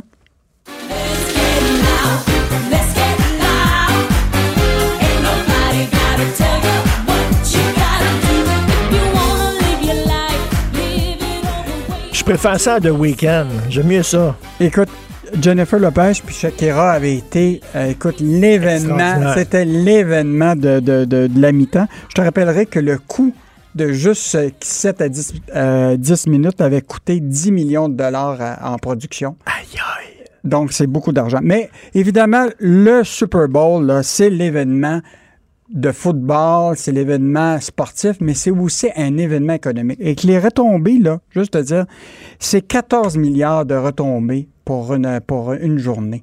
Et, Et il prévoit là, que dans les 10 prochaines années, là, ça, ça va être 25 milliards. Il y a 100 millions d'auditeurs la même journée qui écoutent le football. C'est l'événement, c'est le deuxième événement le plus important de bouffe aux États-Unis après le King, Thanksgiving. après Thanksgiving, Écoute, un, un Américain sur sept commande de la bouffe à li- à- pour se faire livrer. 60% c'est de la pizza. Écoute, 100 millions de livres d'ailes de poulet, qui représentent 1,25 milliard d'ailes de poulet. Écoute, je pourrais te nommer là, toute la malbouffe qui est commandée dans cette journée-là. C'est vraiment fascinant. sans oublier l'alcool. Sans oublier l'alcool. Et je te rappellerai quand même que c'est un événement aussi beaucoup de droits de télédiffusion parce que CBS, NBC, Fox là, payent à la, la- la- NFL là, 3 milliards pour obtenir les droits de télédiffusion. Mais là, il va y avoir des gens quand même dans les estrades, mais il va en avoir moins que d'habitude. Là, Ils s'attendent à 22 000 euh, fans qui vont être dans les, dans les estrades. Évidemment, il va y avoir une espèce de distance du 2 mètres. Ben oui. Bon, avec des masques. Bon, on verra très bien comment les Américains respectent ça. J'ai-tu rêvé? Moi, il me semble que j'ai vu qu'il y a des entreprises qui habituellement achetaient de la pub au Super Bowl. Ils ont décidé de, de mettre leur budget publicitaire plutôt dans d'autres choses. Pas, pas au Super Bowl, mais Ben, le- Les trois grands, Pepsi, Coke et Budweiser, ont décidé cette année de ne pas annoncer. Hi. Et euh, je parlais récemment avec un spécialiste justement de la commercialisation, Luc Dupont, un professeur à l'université de... Et dans le fond, ce qu'ils sont en train de faire actuellement, c'est d'être ailleurs pour produire de la publicité sur euh, les médias sociaux, tout ça, sans être euh, directement dans le Super Bowl. Donc, euh, tu vas avoir d'autres annonces. Puis tu sais que tous les Québécois veulent voir les pubs américaines et souvent, sur les réseaux canadiens, on peut peut-être pas peut les pas voir. voir. Donc, ils vont tous le voir sur le web de toute façon. OK, fait que, hey, mais c'est quand même gros, le Budweiser, euh, Coke et Pepsi. Pepsi. là. Écoute, euh, donc, euh, pas de bataille de Pepsi Coke cette année. Euh, mais c'est quand même l'événement. écoute, il y a. Puis je te je rajouterais à ça les paris sportifs. Aux États-Unis, là, il y a 20 États qui permettent, sur les 50, les paris sportifs. C'est 105 millions de dollars qui sont mis dans des paris sportifs dans la même journée. Je sais que c'est pas légal, légal. là, mais moi, quand j'y allais là, chez des amis, là, on pariait. Ah. Oh, ouais. OK, bon, je te Tout demande. le monde le fait, là. Tout le monde le fait, là. Donc, c'est. on pariait, on mettait un petit, on mettait un petit euh, 5 ou 10 là, en rentrant là, dans un pote, là, puis euh, là, après ça, on- bon. Est-ce on qu'on le fait tous les deux? Tu prends pour les Chiefs ou tu prends pour les Buccaneers? Euh, je dirais les Chiefs. Bon, mais je fais l'inverse, puis tu me devras peut-être 10 OK. Et euh, demain, bien sûr, dans le journal, demain, c'est réinventer son emploi. Ça, c'était le mot, le mot magique de l'année, l'année passée. Il faut se réinventer. Ben, je te dis que ça va être un dossier extrêmement intéressant parce que les chiffres viennent de sortir. C'est tout frais là, pour les données de chômage euh, au Québec. Écoute, pour le mois de janvier, là, on a perdu 98 000 emplois. A une baisse de tout- 2,3% Le taux de chômage a augmenté à 8,8% Donc, réinventer sa job, là, ça va être euh, pour plusieurs bien, bien, bien important au cours a, de... on a passé notre temps à nous réinventer, réinventer les parties, réinventer les apéros, réinventer les soupers, réinventer notre job. Écoute, euh, tu salueras Michel Gérard que le titre de, de la journée, quand même, ça cloche chez Bell Media. C'est toi qui l'as trouvé. C'est excellent. Ça cloche chez Bell Media, j'adore ça. Merci beaucoup. La vie est moins belle chez Belle, peut-être. Oh, pas pire, ça. Salut. Bon week-end Bon et euh, week-end. bon Super Bowl, évidemment. Merci. Salut. Pendant que votre attention est centrée sur cette voix qui vous parle ici, ou encore là, tout près ici, très loin là-bas, Ou même très, très loin. Celle de Desjardins Entreprises est centrée sur plus de 400 000 entreprises partout autour de vous. Depuis plus de 120 ans, nos équipes dédiées accompagnent les entrepreneurs d'ici à chaque étape pour qu'ils puissent rester centrés sur ce qui compte, la croissance de leur entreprise.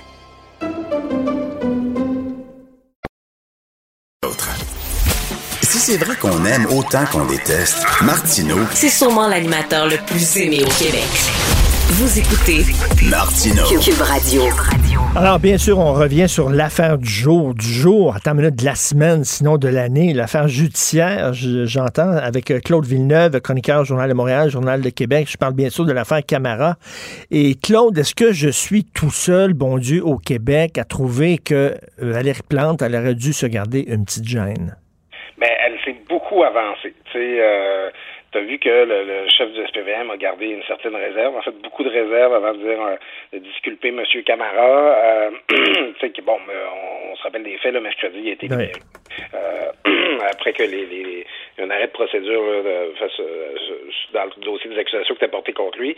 Et euh, le chef du SPVM, lui, il veut pas s'excuser. Il en est pas rendu là. Il dit, je vais m'excuser quand on aura vraiment euh, fait tout la lumière, quand on aura vraiment établi euh, l'innocence de M. Camara, mais je suis pas rendu là. Valérie Plante, elle, a dit, cet homme est innocent, euh, on doit s'excuser, il faut présenter des excuses à lui et à sa famille. Ben, attends minute, c'est parce qu'il est encore un suspect important, là.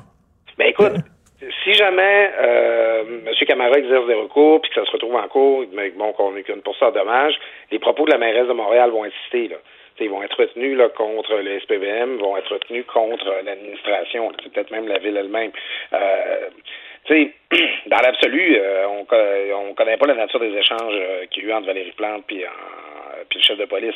Euh, peut-être que sur le fond, elle a raison. Peut-être que euh, euh, le- Non, mais elle sait pas ce qui s'est passé. Là. Tu, sais, tu dis, il a droit à sa présomption d'innocence, mais tu dis pas, il est innocent. Il y a personne qui peut dire ça actuellement.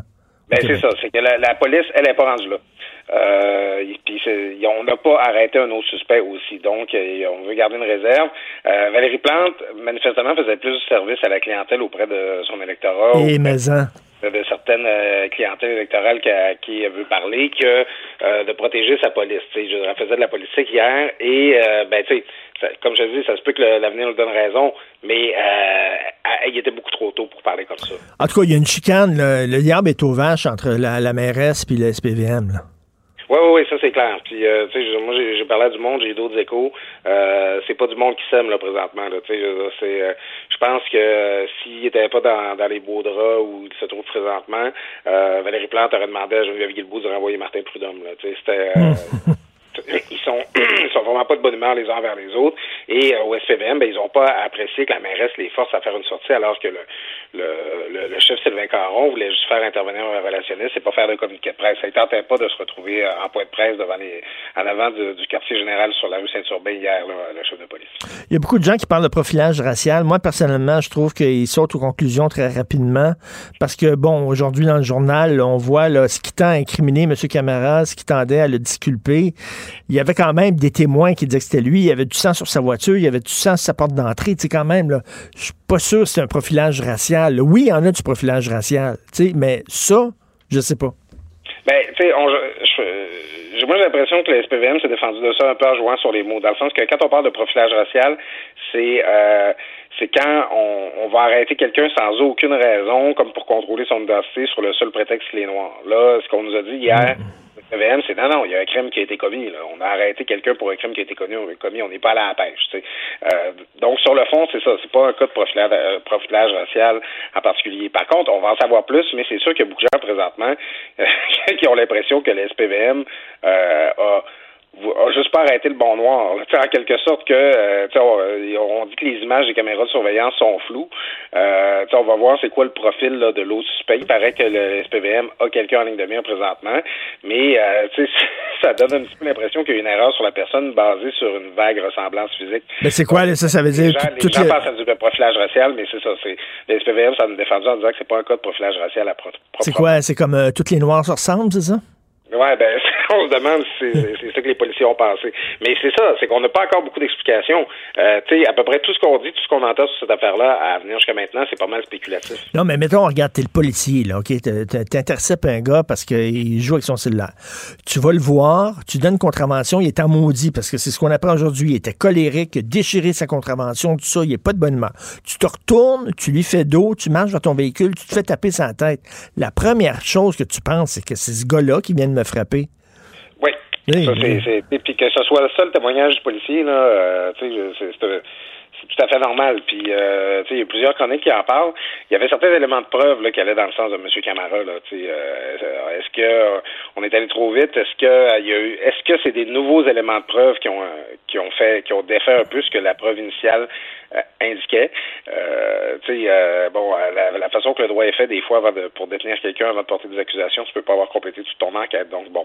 Mais mais mais je trouve ça incroyable de la part de la mairesse qui met là qui pointe le doigt vis-à-vis le service de police, qui ont mal fait leur job, puis qu'elle ne sait pas, c'est pas ça sa job. Tu ne dois pas t'émisser dans, dans un processus judiciaire. Et euh, en tout cas, ça, ça va, ça va rebondir en pleine face à un moment donné. Euh, mais toi, tu dis, il y a une approche là-dedans un peu médiévale dans l'approche de la police. Ouais, ben là, encore là, on n'en sait pas encore beaucoup. C'est le témoignage de certains voisins qui nous rapportent ça. C'est que, bon, ils disent que les policiers se sont présentés au, euh, au, domicile de M. Camara pour trouver, chercher l'arme du crime, là, pour voir si c'est là qu'elle pouvait se trouver. Puis ils disent qu'ils ont laissé les, euh, les, lieux, là, c'est rapporté par le journal ce matin, ils ont laissé les lieux dans, dans un état lamentable. Euh, les, euh, les voisins, on a demandé aux voisins d'aller attendre dans un autobus là, pendant que la fouille se faisait. Ils ont passé quatre heures là. les, les, une des voisines raconte que ses enfants se sont fait pipi dessus parce qu'il y avait froid dans l'auto. Puis bon, c'est mmh. enfants, tout ça.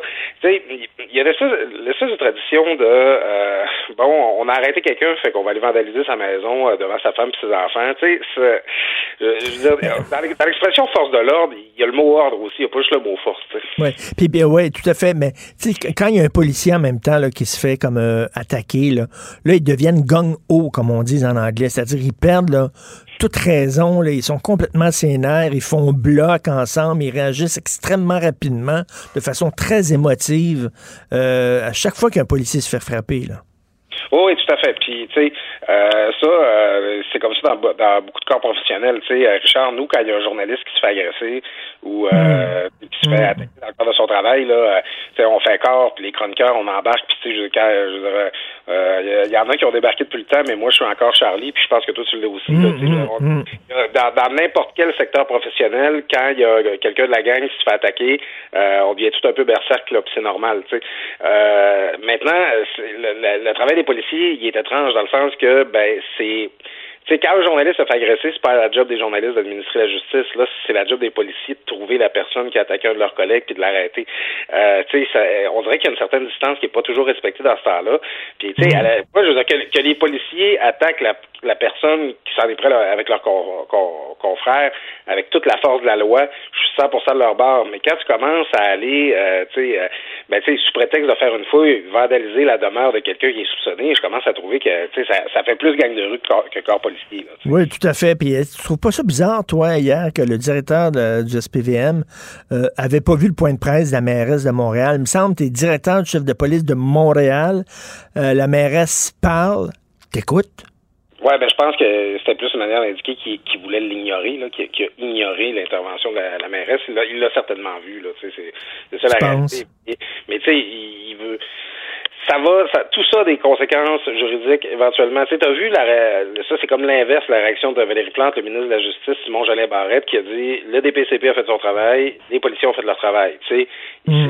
il, il s'est muré dans une espèce de réserve complètement le contraire de ce que Valérie Plante a fait. Alors, de son côté, le chef du SPVM, lui, euh, il n'a pas voulu prendre acte des propos de la mairesse, il n'a pas voulu euh, s'excuser ou pas s'excuser, il, il, a surtout voulu garder toutes ses munitions, puis il l'a dit, il dit, si jamais quand on aura identifié un vrai suspect puis qu'on sera sûr de notre coup, je, vais, être le premier devant la maison de M. Camara pour m'excuser à lui et à sa famille. il, l'a dit, mais lui, il dit qu'il n'est pas rendu là. Alors, hier, le chef de police de la, euh, Sylvain Caron, ce que tu voyais, c'est surtout quelqu'un qui voulait garder tous ses recours puis qui voulait surtout éviter de donner prise à d'autres recours qui viendraient d'une autre partie.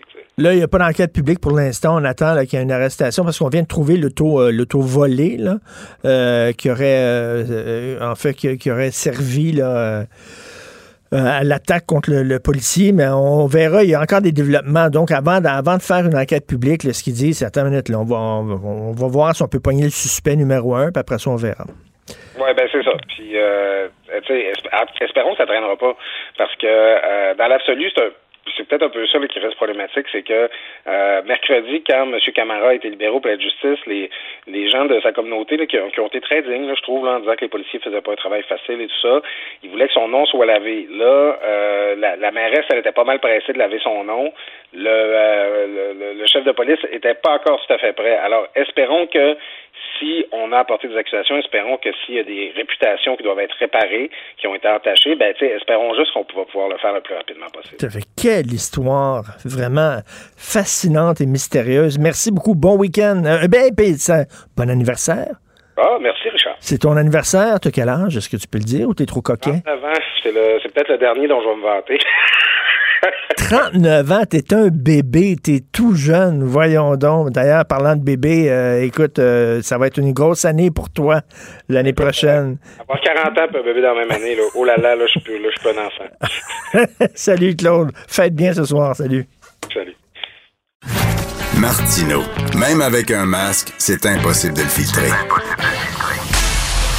Vous écoutez Martino. Cube Radio. On traverse une période extrêmement difficile. Euh, c'est très dur, donc on en parle régulièrement, mais il faut pas sous-estimer euh, ce qu'on vit actuellement. Euh, nous allons discuter avec Bruno Marchand. Bruno Marchand, il est directeur général de Centraide Québec pour Chaudière-Appalaches et le Bas-Saint-Laurent. Et vous savez, il est l'ancien directeur général de l'Association québécoise de prévention du suicide. Et Bruno a signé une lettre dans la section Faites la différence du Journal de Montréal. Soyez indulgent envers vous-même. S'aider est le meilleur moyen d'aider les autres. Bonjour Bruno Marchand. Salutations. Bonjour. C'est comme euh, quand on prend l'avion, puis euh, il y a des indications au début, puis il dit si jamais il y a un changement de pression d'air, il y a des masques qui vont tomber. Et si vous êtes avec un jeune enfant, notre réflexe, ce serait tout de suite de mettre le masque à notre enfant. Mais les autres disent non, non, non. Il faut que toi, tu mettes ton masque à toi, et après ça, tu mets le masque à ton enfant. Et euh, c'est un peu, c'est un peu ce que, ce que vous dites dans, dans votre texte. Oui, puis dans la pandémie, il y a des effets pervers aux, mesures difficiles avec lesquelles on doit vivre, qu'elles soient bonnes ou non. Euh, et il y a cette espèce d'état où on se dit, ben, il y a pire que moi. Donc, on utilise une stratégie pour passer à travers qui est de dire, ben, c'est pas un petit nuage gris qui va m'arrêter, c'est pas une petite tempête qui va m'arrêter, c'est pas euh, une grosse ondée qui va m'arrêter. Je, je suis passé à travers plusieurs choses dans ma vie et donc, je, ne m'arrête pas au nuage gris. Donc, nécessairement, il y, a, il y a des avantages à pas toujours s'écouter parce que si on s'écoutait à chaque fois qu'il y a un nuage gris, on se roulerait en boule puis on se dirait, ben là, je peux plus rien faire, il y a peut-être une tempête qui s'en vient. Donc, on trouve des solutions qu'on a appliquées dans le passé pour d'autres d'autres cas, d'autres situations. Sauf que la pandémie, on est rendu à 10 mois de pandémie. On est rendu à 10 mois de mesures barrières, 10 mois de mesures de confinement. Euh, ça se peut pas que quelqu'un passe à travers 10 mois en se disant, moi, je suis juste heureux.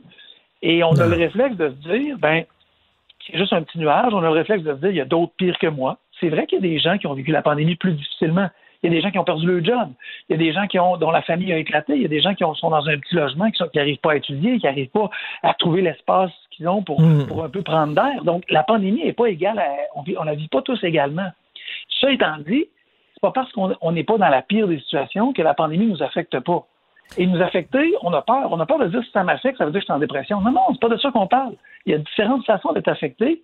Mais de reconnaître que cette pandémie-là, que ces effets, que ces mesures barrières-là ont, sur nous, c'est d'abord un premier pas pour accepter que ça se peut qu'on ait des petits mardis, ça se peut qu'on ait des semaines où on perd le sens. Parce que c'est vrai, on, on se fait dire souvent, il y a pire que toi. Puis moi, des fois, je dis au micro, je le cache pas, aujourd'hui, je trouve ça dur. Euh, C'est vraiment des montagnes russes. J'ai des bonnes journées, des fois, j'ai des moins bonnes journées, puis je me sens tout le temps coupable en disant, mais là, euh, ça va bien, j'ai une blonde, on s'aime, je demeure, dans, je demeure dans un bel appartement, j'ai une job, je, je me plains la bouche pleine, parce que finalement, il y aura toujours pire que nous. Il y a tout le temps des enfants qui crèvent de faim quelque part Ben dans oui. le fond d'un pays en Afrique. Je veux dire, tu sais, mais ça change pas le fait que moi, je me sens mal. Ben oui. ça? Ben oui, et, et, bien ça, on a été éduqués comme ça. Moi, ma mère me disait ça là, quand j'étais un peu plaignard d'une journée qui avait mal été à l'école. Elle me pense à ceux qui sont pires, euh, effectivement, un enfant d'Afrique. Cette solitude-là qu'on peut avoir envers les autres, envers les autres dans d'autres pays qui ont des situations différentes, ça change rien à notre situation. Qu'il y ait des enfants en Afrique qui sont dans une situation terrible, il faut être compatissant et essayer de trouver des mesures pour que ça n'arrive plus. Ça étant dit, ça me rend pas meilleur, ça me rend pas euh, plus, ça, ça rend pas la- la- le, confinement plus facile à passer. Les projets que j'avais avec des chums, moi, je suis un gars qui aime bâtir des projets, de créer quelque chose, de dire on rêve à quoi cet été, on fait quoi ensemble, on, on- puis que ce soit des petites affaires ou des grandes, de, de voyager, d'aller en camping, de, de rêver, de faire ce qu'on aime. Présentement, là, c'est dur là, pour tout le monde de se dire hey, je vais faire quoi avec mes chums, je vais faire quoi avec ceux que j'aime, avec ma famille? On est tous en train de se dire ben, peut-être, il y a ça, ah, c'est annulé, ah, finalement, ça n'aura peut-être pas lieu, ah, ça, je peux, peut-être je pourrais pas. Et nécessairement, ben, ça nous affecte. Alors, de penser que d'autres sont pires, ça ne change rien. Et de, de refuser d'être affecté, ben, c'est moi, à mon avis, c'est un premier départ pour mettre sur la glace, mettre dans le congélateur quelque chose qui va pas super bien, sans aller super mal, mais que parce qu'on refuse de voir, parce qu'on refuse de mettre le doigt dessus, ben, c'est de laisser peut-être amplifier un problème qui peut grandir. Quand il y a une vague là, de mélancolie qui monte dans nous, là, il faut pas, il faut, il faut la laisser monter. C'est ça. Il faut pas, il faut pas comme lever le tapis puis mettre ça en dessous du tapis puis dire non, ça va bien, ça va bien. Il faut que tu vives ton moment de down. Et, et, et là encore, la, la fuite est des fois pour certaines personnes une façon de passer à travers. Mais la fuite, ça dure un certain temps. Tu peux bien dire, je ne vivrai pas mon moment de down, mais ça se peut que ça te rattrape. Ça se peut que ça reste là. Ça se peut que tu n'as pas réglé. Et quand j'étais intervenant social, euh, on disait aux étudiants, le- le sac de merde que tu règles pas que tu mets au congélateur, là, il disparaît pas. Il reste avec toi. Puis à un moment donné, si tu manques d'électricité, à un moment donné, si euh, les, les- conditions sont pas bonnes, ce que tu as mis au congélateur, ça ne sera pas beau à voir. Fait que tu as avantage à l'amener au vidange, tu as avantage à l'épurer, tu as avantage à le vivre, tu as avantage à, le traiter, à l'accepter. Et, surtout, j'ai envie de dire, puis c'est ce que je dis dans la lettre, être indulgent envers soi-même.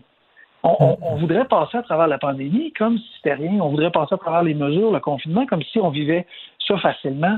On a le droit de vivre, on a le droit d'être indulgent envers soi-même, comme vous disiez, puis tant mieux si vous, si vous l'amenez en nombre, parce que je trouve que ça donne l'exemple. On a le droit de vivre des journées où ça va moins bien. Puis Ben ça oui. fait pas de nous quelqu'un de, de moins fort, ça fait pas quelqu'un de, de nous quelqu'un qui, est- qui est faible, ça fait quelqu'un de nous qui accepte sa vulnérabilité et son humanité. Mais, tout à fait, mais Bruno, on vit dans un, dans un monde où les médias sociaux, c'est très important. Puis euh, si tu regardes la page Facebook des gens, il fait toujours soleil, ils ont toujours le sourire, ils sont sur le bord de la plage, tout va bien. Il y a personne que... Tu regardes Facebook et tu te dis, coudon, je suis tout seul à me sentir mal parce que ça a l'air de le party partout. Donc, il faut, se rendre- il faut se rendre compte que ça, c'est un front, comme on dit, c'est une image que les gens se donnent. Et, et tellement. tellement. Sur Facebook, c'est Facebook ou Instagram ou autre. Oui. Ces médias sociaux-là sont pas là pour partager la douleur, sont pas là pour partager la détresse. Certains le font, mais la très grande majorité des gens partagent ce qui va bien et cachent ce qui va pas bien. Parce que c'est pas le lieu où on exprime ça.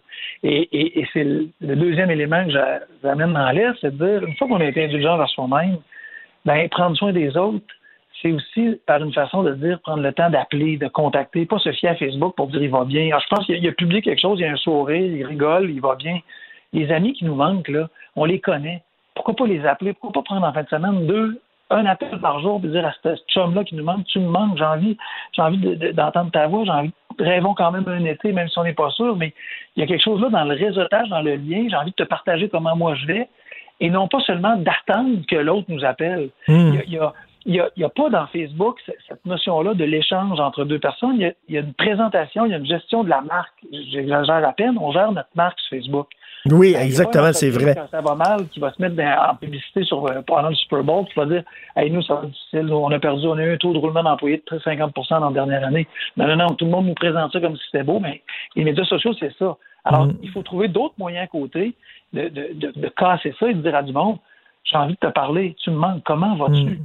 Et moi, je pense qu'il y a beaucoup de gens qui sont qui vivent comme l'équivalent d'un stress post-traumatique. Tu sais, on associe ça, les, stress post-traumatiques, aux gens qui ont vécu des choses vraiment intenses, sont allés à la guerre, ils reviennent de l'Afghanistan, ils ont un stress post-traumatique. Mais ce qu'on vit, là, le manque de contact, le manque de... Puis, en plus, les gens qui sont seuls, écoute, le, le manque de contact physique, de jaser avec quelqu'un, c'est certain que ça a un impact sur notre psychologie, ça. Ben, et, l'impact va être différent d'un individu à l'autre. Donc, il y a des individus qui n'ont pas besoin de tant de contact que ça, qui se contentent de peu de contact, probablement qui sont moins affectés. C'est pas grave, ça se peut. Puis il y a des individus qui sont très affectés. J'écoutais la semaine passée, samedi, avec ma famille en direct de l'univers. Oui. Puis je me suis mis à presque vivre une émotion en me disant, ils sont chanceux d'être en gang, faire de la musique, rigoler j'avais comme une jalousie de les voir en studio, de vivre quelque chose que moi je ne vais pas en direct de l'hiver, je suis pas un artiste, mais ce que je veux dire, c'est mm, de, mm. rencontrer du monde, de les prendre dans mes bras, comme vous disiez, de, de, faire un party, peu importe sa forme. moi, ça me manque, effectivement. Et, ah et cet effet-là, il est important. Ah non, puis il faut, le, il faut le dire, il faut le reconnaître, puis il faut le partager, puis il faut le dire qu'on se sent mal. C'est les montagnes russes. C'est vraiment, j'ai des bonnes journées, puis le lendemain, je suis super down. À la fin de l'après-midi, je suis super content. C'est vraiment, c'est une période très particulière. Merci beaucoup d'avoir pris le temps de nous en parler. Et j'invite les gens d'aller euh, lire votre texte. Le Faites la différence ce matin. Euh, soyez indulgents vers vous-même. S'aider est le meilleur moyen d'aider les autres. Merci beaucoup, Bruno Marchand. Une bonne fin de semaine à tous. Bon week-end. Pendant que votre attention est centrée sur cette voix qui vous parle ici, ou encore là, tout près ici, très loin là-bas, ou même très, très loin, Celle de Desjardins Entreprises est centrée sur plus de 400 000 entreprises partout autour de vous. Depuis plus de 120 ans, nos équipes dédiées accompagnent les entrepreneurs d'ici à chaque étape pour qu'ils puissent rester centrés sur ce qui compte, la croissance de leur entreprise. Martino. Même avec un masque, c'est impossible de le filtrer. Vous écoutez Martino. Cube Radio. Alors, nous, parlons, nous allons parler de vaccination avec l'excellent correspondant à Paris pour le quotidien Le Devoir et collaborateur ici à Cube Radio, euh, Christian Rioux. Euh, Christian, bonjour. Bonjour Richard. Bonjour euh, Christian. Lorsqu'on se compare, on se console euh, parce qu'on sait qu'au Canada, ça ne va pas très bien pour la vaccination. C'est rendu que même nous avons euh, dû cogner à la porte de COVAX, un organisme qui a été créé pour distribuer les vaccins aux pays pauvres. Et maintenant, nous, on demande de l'aide de cet organisme-là. Ça va pas très bien, mais en France, ça va pas très bien non plus, la vaccination. Non, je vous, je vous dirais qu'en France, ça va pas bien du tout et je vous dirais qu'en Europe, en général, ça va pas bien du tout. Ça a pris à peu près, euh, je pense, ça a pris à peu près un mois, un mois et demi avant que les pays de l'Union européenne découvrent qu'ils étaient à la traîne, en tout cas dans la, dans la vaccination. Moi, je, comme, comme je m'informe, j'avais lu dans le Telegraph euh, au mois de, au mois de la mi-décembre que qu'il y avait une espèce d'hécatombe vaccinale qui s'en venait en Europe. Euh, et euh, un mois et demi plus tard, je lis ça dans le Figaro, je lis ça dans le Monde, je lis ça partout. Aujourd'hui, l'Union européenne, hein, c'est quand même euh, c'est quand même le, c'est un plus grand marché que les États-Unis. Hein? C'est beaucoup plus grand, évidemment, que le Royaume-Uni ou qu'Israël, qui, eux, font très bien en vaccination. Eh bien, l'Union européenne a vacciné à peu près 2,8% de sa population et la France traîne derrière des pays euh, comme le Danemark, par exemple, comme l'Allemagne, évidemment, mais même comme l'Espagne. Et donc, on, on s'aperçoit aujourd'hui que l'Union européenne s'est traîné les pieds, n'a pas commandé des vaccins suffisamment tôt, les a, les a commandés souvent aux mauvaises entreprises qui n'ont pas eu de, très, très bons résultats. Si bien que, vous voyez, l'Union européenne a fait à peu près comme le Canada. Je pense que le Canada est autour de 3% de personnes euh, vaccinées. Mhm. Hein. Ben, L'Union européenne est à 2,8 Les États-Unis sont à 10% Le Royaume-Uni à 14% et Israël, imaginez, à 55% Alors, il y, a, visiblement des pays là-dedans qui ont euh, qui se sont pris en main, hein, qui ont qui ont vraiment qui, ont, qui, ont, qui, ont, vraiment euh, fait preuve d'initiative. Et, la France, je vous dirais que pour la France, l'humiliation est encore plus grande. Hein. Vous savez que, que la France, c'est quand même le pays de Pasteur, ben le pays qui a à peu près inventé la vaccination. C'est le pays de l'Institut Pasteur, aussi très, très connu, l'Institut Pasteur qui, avec le docteur Montagnier, avait découvert le VIH, le virus, le virus du sida. Donc, c'est vraiment un pays de pointe. Normalement, la France est un pays de pointe dans le domaine de la vaccination. Or, il n'y a toujours pas de vaccin français. Il y a des vaccins américains, allemands, euh, britanniques. Il y a un vaccin russe, il y a un vaccin chinois mais il n'y a pas de vaccin français pour l'instant. Donc, c'est vraiment, c'est vraiment, je, dirais, pour les Français, un, choc et pour le milieu scientifique français, un vrai choc. Mais là, ça nous ramène à la conversation, Christian, qu'on a eue la semaine dernière, c'est-à-dire l'incapacité des organismes supranationaux comme l'Union européenne de, de, faire face aux problèmes qui, euh, qui affectent les nations. Oui, ben, absolument. quelque part, ça peut, ça peut ressembler, je dirais, à ce qui se passe au Canada. Hein. Le, pour la santé n'est pas dans du domaine normalement des, des responsabilités euh, canadiennes, c'est la responsabilité des provinces. Eh bien, les États européens, pendant que le pendant que le que Donald Trump convoquait tous les, les grands du, du big pharma euh, à, la Maison Blanche, pendant que Boris Johnson signait des contrats, forçait euh, forçait l'université Oxford de travailler avec des entreprises privées pour mettre au point un, vaccin. Ben, pendant qu'eux faisaient ça, la, France, elle, euh, se disait, ben, il faudrait que ce soit l'Union européenne qui s'en occupe. Évidemment, ça a pris, hmm. euh, ça a pris des mois, ce qui fait que les commandes de l'Union européenne sont arrivées, euh, sont arrivées trois mois en retard. Bon, les gens qui défendent cette façon-là de fonctionner nous disent tous à peu près, oui, mais ça a permis de négocier des prix très très bas.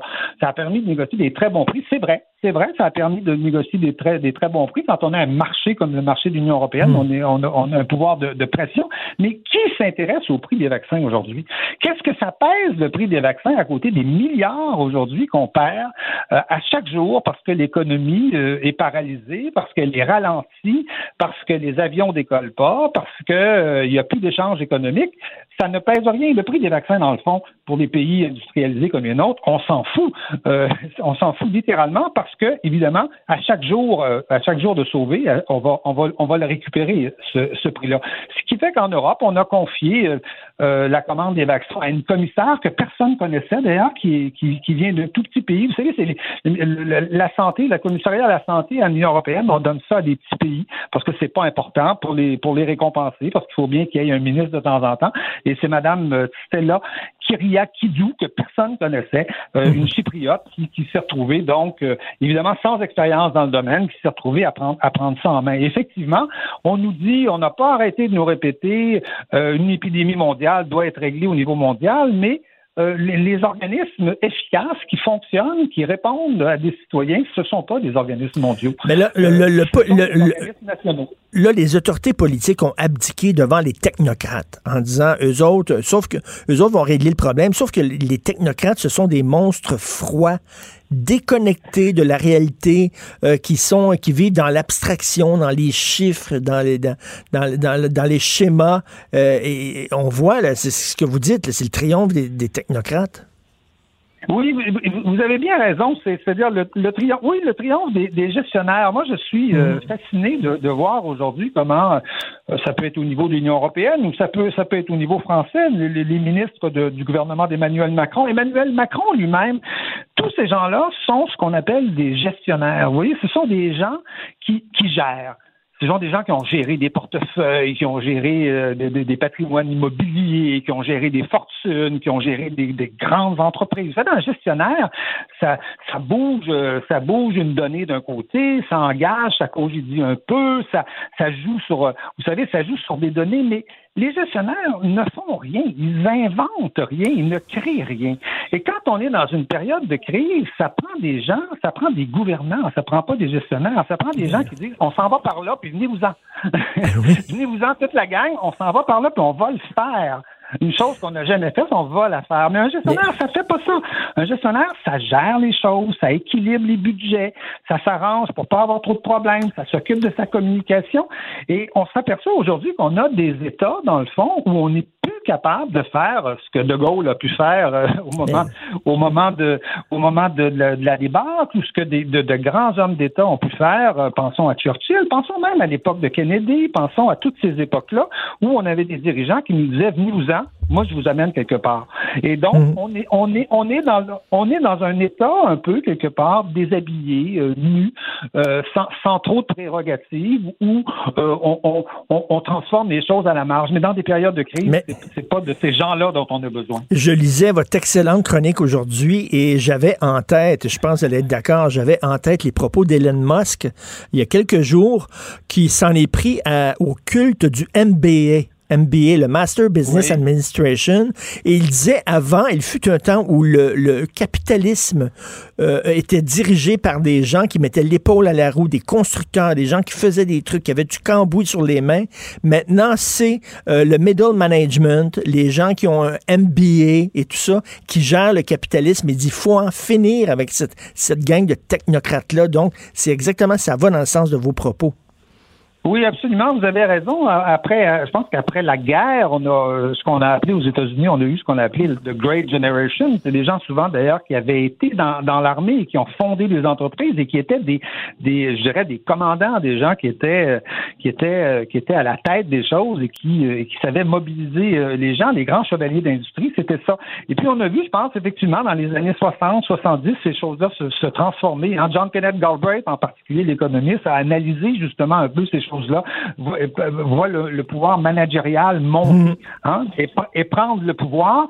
Et aujourd'hui, je vous dirais qu'avec les GAFA, on est vraiment là-dedans, hein, parce que les GAFA, c'est ça, c'est de la gestion. Et on n'a que des gestionnaires, on a aujourd'hui que des MBA, euh, souvent associés d'ailleurs euh, aux, grands, aux, grandes, aux, grandes, aux grandes ONG mondialisées. Hein. On, on, voit bien que les, les, GAFA se tiennent dans ces, dans ces eaux-là, tiennent ces discours-là. Et on n'a que des gens qui sont des gestionnaires. On n'a plus de ce que j'appelle, moi, des faits d'eux. des, gens, des gens qui font des faits d'eux, pas, de, pas des gens qui gèrent, mais des gens qui font des choses. Et ça, on en a de moins en moins. Regardez, regardez par exemple, la, la, réaction du gouvernement français. Il y a une petite entreprise euh, à Nantes qui, euh, qui travaille dans la biotechnologie, qui est en train de mettre au point un vaccin. Euh, elle a envoyé des lettres un peu partout. elle a envoyé au gouvernement français à, à, à Bruxelles. Elle s'appelle Valneva. Elle, elle, a jamais eu de réponse. C'est Boris Johnson, dont on rit, hein, dont on, on rigole parce que il est toujours excité, il veut toujours s'en aller quelque part il y a toujours des projets un peu. Mais justement, c'est lui c'est lui qui a, qui a, qui, a, signé avec Valneva, ce qui fait que tout le, le tout le, le, le, quelque part la matière grise française qui a fondé une belle entreprise comme celle-là, dans le fond, va servir à produire des vaccins euh, dans le deuxième semestre de cette année là, pour les pour les Britanniques et pour le pour le Royaume-Uni et non pas et non pas pour la France. Et je pense qu'il y a mmh. je pense que dans, dans, dans cette dans cette dans cette dans cette domination là des, des managers là puis des, des, des, des NBA, il y a comme une sorte de, de résignation, c'est-à-dire une sorte de mépris de, de ceux que j'appelle, moi, les faiseux, mmh. font des choses. On est loin du capitalisme d'Henry Ford et de le, euh, M. Bombardier. Euh, euh, euh, c'est ce que j'aime de vos chroniques d'ailleurs. Vous partez toujours d'un sujet d'actualité, puis pour finir par poser des questions presque existentielles sur euh, notre société. D'ailleurs, j'en ai une question existentielle. Je change ah, complètement voilà. de sujet. Attention. oui, attention. Je ne veux pas vous mettre sur la sellette. Vous n'avez pas écran là-dessus encore, mais je veux entendre votre point de vue là-dessus, Christian, parce que je vous ai toujours avisé. Est-ce que le Canada devrait boycotter les Jeux de Pékin, en sachant que deux Canadiens qui sont emprisonnés de façon arbitraire en, Chine, en sachant la façon dont on traite la minorité musulmane, les camps de concentration, la façon dont on traite euh, les opposants au régime de Hong Kong, est-ce qu'on devrait boycotter les Jeux? Euh, écoutez, j'ai pas, j'ai pas d'opinion arrêtée sur euh, sur les sur le sur le, sur les Jeux de Pékin euh, proprement dit.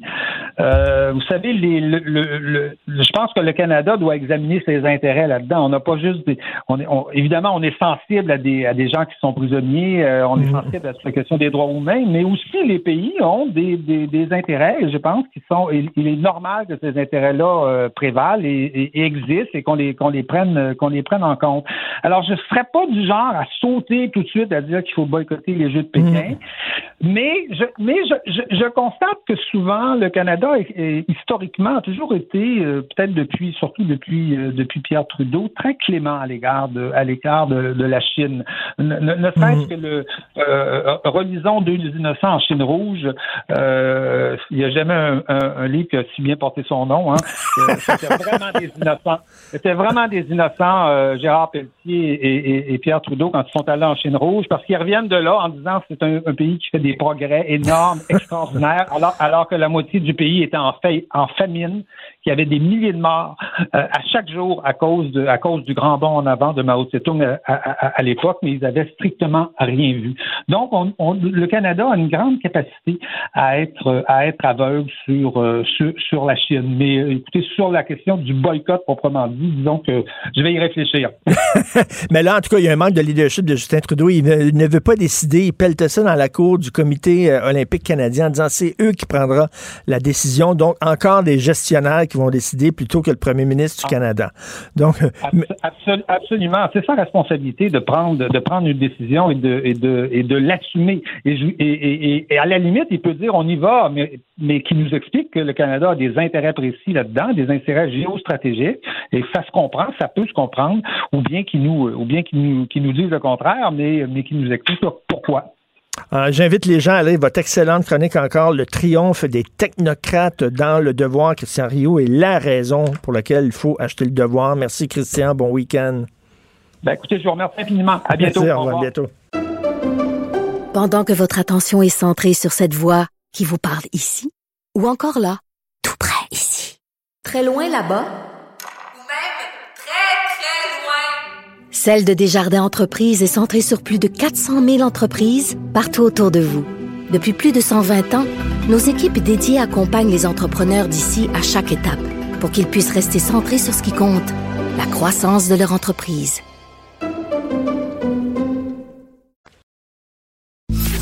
Martineau, il n'y a pas le temps pour la controverse. Il a jamais coulé l'eau sous les ponts. C'est lui qui la verse. Vous écoutez Martino Cube, Radio. Le, commentaire de Mathieu Boccoté, dépensé pas comme les autres. Mathieu, tu as certainement vu l'excellent film québécois la, Grande Séduction. Alors, euh, c'est ce, que, c'est ce que fait le Parti libéral du Québec. on veut séduire les régions.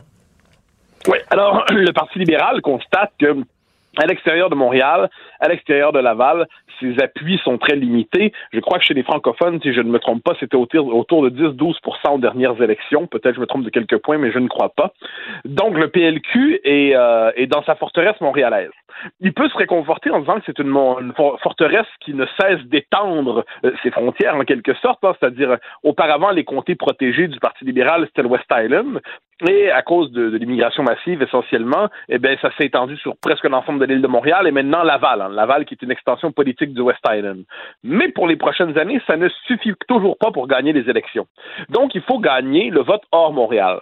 Et il y a deux manières de se représenter le vote hors Montréal il y a, soit on dit c'est le vote francophone, donc il faut s'adresser à l'électorat francophone sur des, thématiques qui le, rejoignent sur le plan existentiel, identitaire, ce qu'a fait la CAQ pour l'essentiel. Mhm. Soit on décide de présenter ça comme les régions. Les régions. Et c'est ce que fait le PLQ en ce moment en décidant de viser les régions. Donc c'est une manière finalement de chercher à rejoindre le vote francophone sans suivre le chemin de l'identité, sans suivre le chemin des questions qui, heurte le Parti libéral et sa base et son idéologie, donc la laïcité, la langue, les questions d'immigration, la critique du multiculturalisme.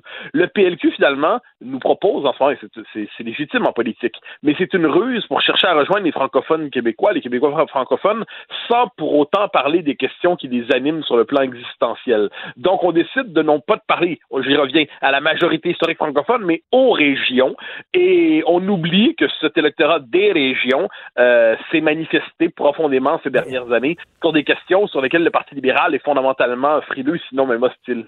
Il n'y a pas quelque chose d'un peu condescendant quand on parle des régions? Oui, oui, absolument. C'est un vocabulaire un peu étrange. C'est-à-dire, c'est le Québec profond. Hein. Bon, je, je, comprends ce qu'on veut dire par là. Il y a Montréal, Montréal, il y a la capitale, euh, Québec, il y a les régions. OK. Mais il y a toujours derrière ça, pas, toujours, mais souvent, disons, chez certaines formes de condescendance. Euh, j'étais en en échange ou en débat, je sais pas comment on doit dire ça, ou en conversation hier, en fait, c'était enregistré hier avec euh, l'humoriste Louis T, qui euh, parlait de ses euh, quand il fait des spectacles dans les régions, et je ne pense pas trahir sa pensée en disant qu'il semblait dire que quand on quitte Montréal, on rencontre un électorat un peu inquiétant. En région, on entend ben des choses étranges. Bon, on pourrait dire inversement qu'à Montréal, quand on n'entend pas toujours du français, puis on entend aussi des choses étranges, soit du temps passant. dire, on peut aller dans certaines universités montréalaises et apprendre, par exemple, que les hommes et les femmes n'existent pas et ne sont que des constructions sociales liées à l'hétéropatriarcat. On peut entendre ça à Montréal. Moi, je fais partie de ceux qui pensent que c'est étrange. Mais quoi qu'il en soit, laissons ça de côté un instant. Euh, non, il y a une forme de condescendance à l'endroit des régions parce qu'on suppose en général que c'est des populations que l'on dira tout à la fois homogènes, conservatrices, fermées, repliées sur elles-mêmes, comme si elles n'avaient pas encore été fécondées par le génie de la diversité, et dès lors, ils seraient un peu fermés, un peu cloisonnés, euh, presque bouseuses en quelque sorte, presque consanguines. Bon, on l'entend ce discours-là. Et ça fait en sorte d'ailleurs qu'il y a une partie de l'électorat du PLQ à Montréal qui dit souvent euh, Montréal doit se séparer du reste du Québec parce que nous, on est ouvert, on est pluriel, puis le reste des régions, c'est homogène et fermé. C'est beaucoup de condescendance, finalement, disons-le, pour la majorité historique francophone, pour le Québec historique, pour le peuple québécois. Mais le PLQ ne peut pas gagner pour un temps, du moins, parce qu'ensuite, l'évolution démographique se poursuit, mais le PLQ ne peut pas gagner pour un temps sans s'adresser à cet électorat. Mais il ne veut pas s'adresser à lui sur le mode, j'y reviens, sur le mode national, mais sur le mode de la subdivision régionale. Je suis pas certain ça peut certainement rejoindre certains maires en région, une partie des élites régionales. Je suis pas certain que ça va rejoindre tout cet électorat qui se trouve à l'extérieur des, de, la, zone rouge qui est Montréal. Mais tu te souviens de Luc Sonnet là, qui animait la guerre des clans, la télévision? Il faisait toujours la split, le grand écart. C'est un peu ce que veut faire le Parti libéral du Québec parce que d'un côté, ils veulent plaire euh, à leur électorat euh, traditionnel, les anglophones, les allophones, et là, ils veulent essayer de séduire euh, euh, les francophones en région, c'est le grand écart. Ils vont fendre sur le, sur le sens de la, hauteur. Oui, ben il y, a quelque chose, l'électorat, il y avait un électorat historiquement francophone libéral en région. Bon, mais aujourd'hui, cet électorat-là, c'est qui était le nationaliste fédéraliste, donc c'est comme ça, est globalement porté vers la CAQ, qui elle, par ailleurs, porte aussi un électorat autrefois souverainiste.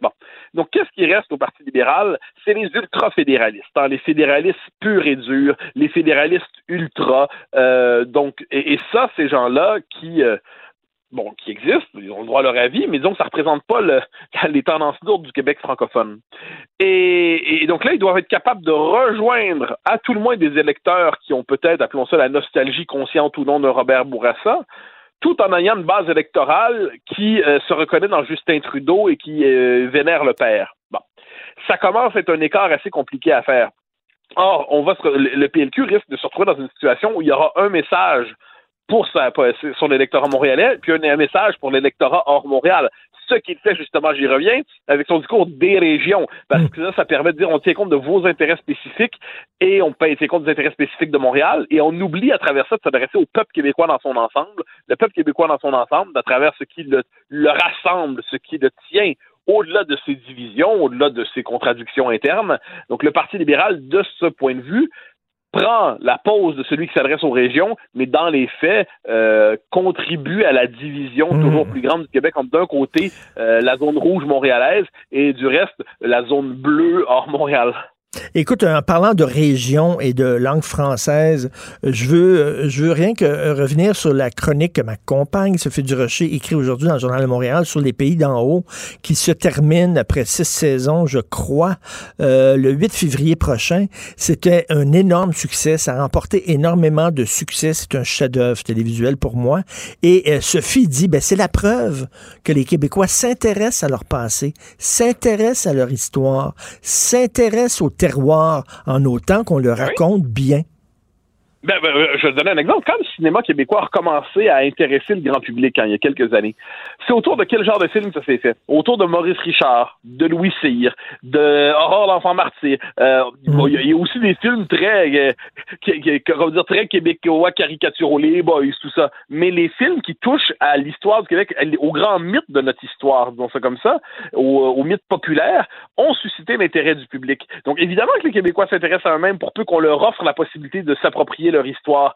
Quelquefois, ensuite, euh, euh, quelquefois c'est biaisé par les, les, les préférences idéologiques d'aujourd'hui. Mais sur le fond des choses, notre histoire nous intéresse, bien évidemment. Encore doit-elle être disponible. Or, le problème, me semble-t-il, c'est qu'on a toujours une forme de dédain par rapport à l'histoire québécoise, comme si elle n'était pas vraiment intéressante, et on ne l'offre pas aux Québécois qui n'ont pas l'occasion, autrement dit, de se l'approprier. Moi, je suis de ceux qui pensent qu'il y a une mythologie magnifique, dans le bon sens du terme, à retrouver en, avec la Nouvelle-France. Il y a une histoire magnifique à compter au 19e siècle, au début 20e. Mais Euh, Mathieu, Mathieu, par contre, ta charge, ta charge de.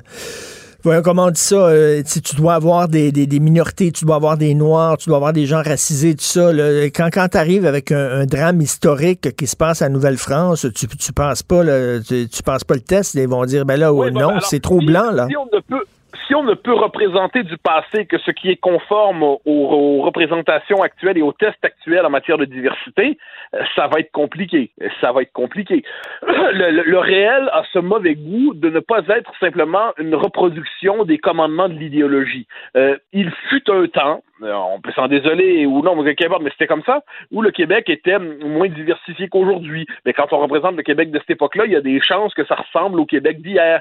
Mais si je peux me permettre, au-delà de ça, euh, parce que j'en parlais hier, hier soir dans une conférence que je faisais cette fois pour les euh, conversations débat pour les, euh, les jeunes péquistes, euh, il me demandait c'est quoi les œuvres culturelles que j'apprécie du au Québec. Je me suis permis de recommander à la manière presque d'une leçon d'histoire politique, la série Duplessis, qui traîne, je crois, sur euh, sur YouTube, si je me trompe pas, faite par Denis Arcand Ben oui. pour ceux qui voudraient plonger dans l'histoire du Québec, pour ceux qui voudraient comprendre les contradictions de l'histoire du Québec, qu'on aime ou non Duplessis, la question est pas là. Il y a notamment une conversation entre Duplessis et Godbout à l'hôpital pendant que Duplessis est dans l'opposition.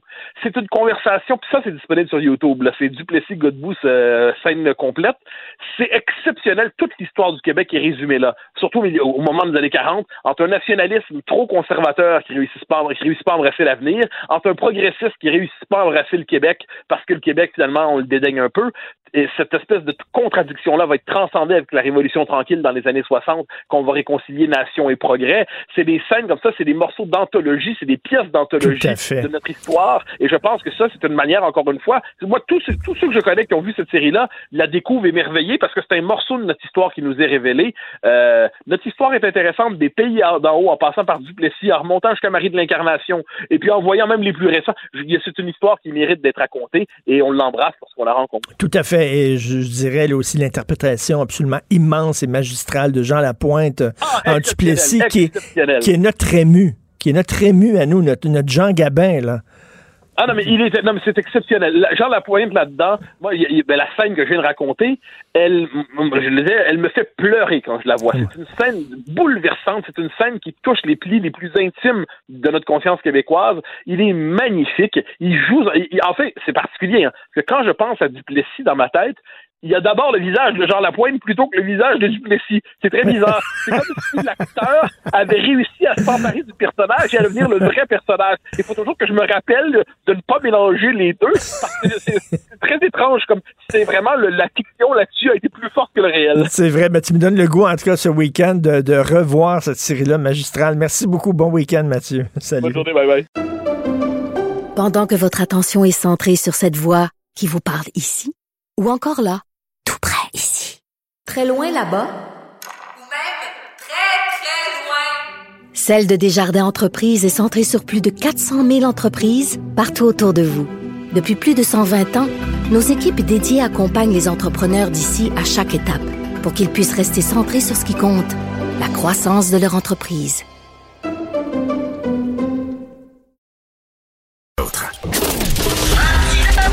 Martino, souvent imité, mais jamais égalé. Vous écoutez Martino, Cube, Cube Radio. C'est l'ami Vincent Dessureau qui vient, puis à vous, là, il fait froid. Là. Benoît, tantôt à 10 heures, comme il fait tout le temps, il a baissé la température du studio, puis je gèle. Non, on est... ben, là, il fait 20. Là, hier, la semaine passée, tu te plaignais à 22, donc là, à 20, tu dois grelotter. Là. Il m'a m'a attrapé à crève. Et 20 degrés, c'est correct, Richard. Alors, Vincent qui pense à moi parce qu'il y a un sujet de porn. Oui, ça s'en vient. Ça s'en vient plus tard. Il n'y a pas de cannibale, mais il y a du porn. Il y a du porn, Alors, de la porn bon, un peu. On commence, écoute, Marjorie Taylor Greene. Oui, Marjorie Taylor Greene, tu en as parlé, on en a parlé ensemble hier avec, euh, avec Mario sur le, le malaise dans le Parti républicain. Mais bon, hier, finalement, elle a été euh, expulsée des deux comités, là, parce qu'elle, il faut rappeler, candidat à fait une, une républicaine euh, au à la Chambre des représentants, qui est une conspirationniste. Fait, elle dit qu'elle ne l'est plus, mais ça remonte pas à très longtemps, là, 2018-2019. Et euh, on, elle, qui euh, bon, fait des propos euh, violents, euh, qui ne croyait pas aux fusillades dans les écoles, disant que c'était les démocrates qui organisaient ça pour contrôler les, les, euh, les, les, les armes à feu. Mais elle devait être sur le comité, c'est quand même incroyable, comité de l'éducation et comité du budget. Ben voyons, le comité de la Chambre des représentants. C'est déjà ridicule que les républicains ne l'aient pas euh, ben, sorti du parti, là, qui par-dessus tête.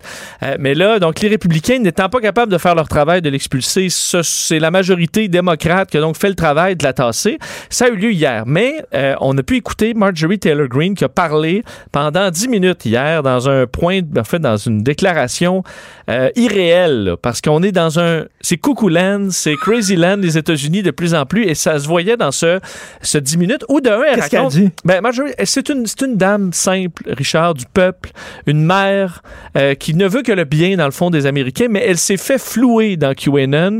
Et c'est pas de sa faute. C'est la faute, entre autres, aux médias, là, CNN, euh, MSNBC, qui par leur fake, de faire leur, leur mensonge, l'a amené, elle, à aller chercher des réponses sur Google. Et ensuite, Google et Facebook lui ont fait croire des faux. Donc, elle, c'est une, une pauvre victime de tout ça. Je vais te faire entendre l'extrait où elle parle, entre autres, de QAnon. just watching CNN or Fox News, I may not find the truth. And so what I did is I started looking up things on the internet, asking questions like most people do every day. Use Google. And I stumbled across something, and this was at the end of 2017, called QAnon. Well, these posts were mainly about this Russian collusion information. A lot of it was some of what I would see on the news at night, and I got very interested in it. So I posted about it on Facebook, I read about it, I talked about it.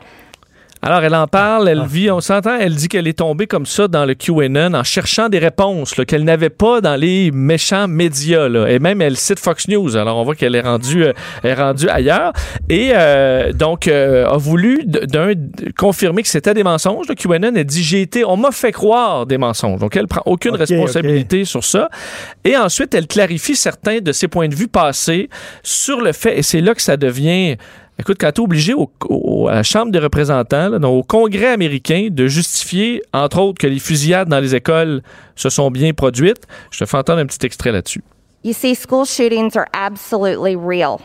Ah! And every child that is lost, those families mourn it. I understand how terrible it is because when I was 16 years old in 11th grade, my school was a gun free school zone, and one of my schoolmates brought guns to school and took our entire school hostage. Donc, tu vois, elle raconte, elle dit que les, les fusillades sont réelles, contrairement à ce qu'elle avait dit par le passé. Et même, on sait, elle poursuivait quelqu'un disant que c'était un comédien. Mais en plus, elle passe une attaque expliquant qu'elle, elle a bien vécu ça parce que dans son école, il y a eu une prise d'otage parce que c'était une gun-free school, une école sans armes à feu.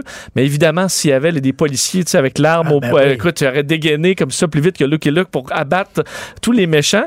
Euh, et ensuite, dernier extrait sur le 11 septembre, parce que tu es obligé au Congrès donc de, de te confirmer aux gens que tu crois que le 11 septembre est bel et bien arrivé. On en est là aux États-Unis.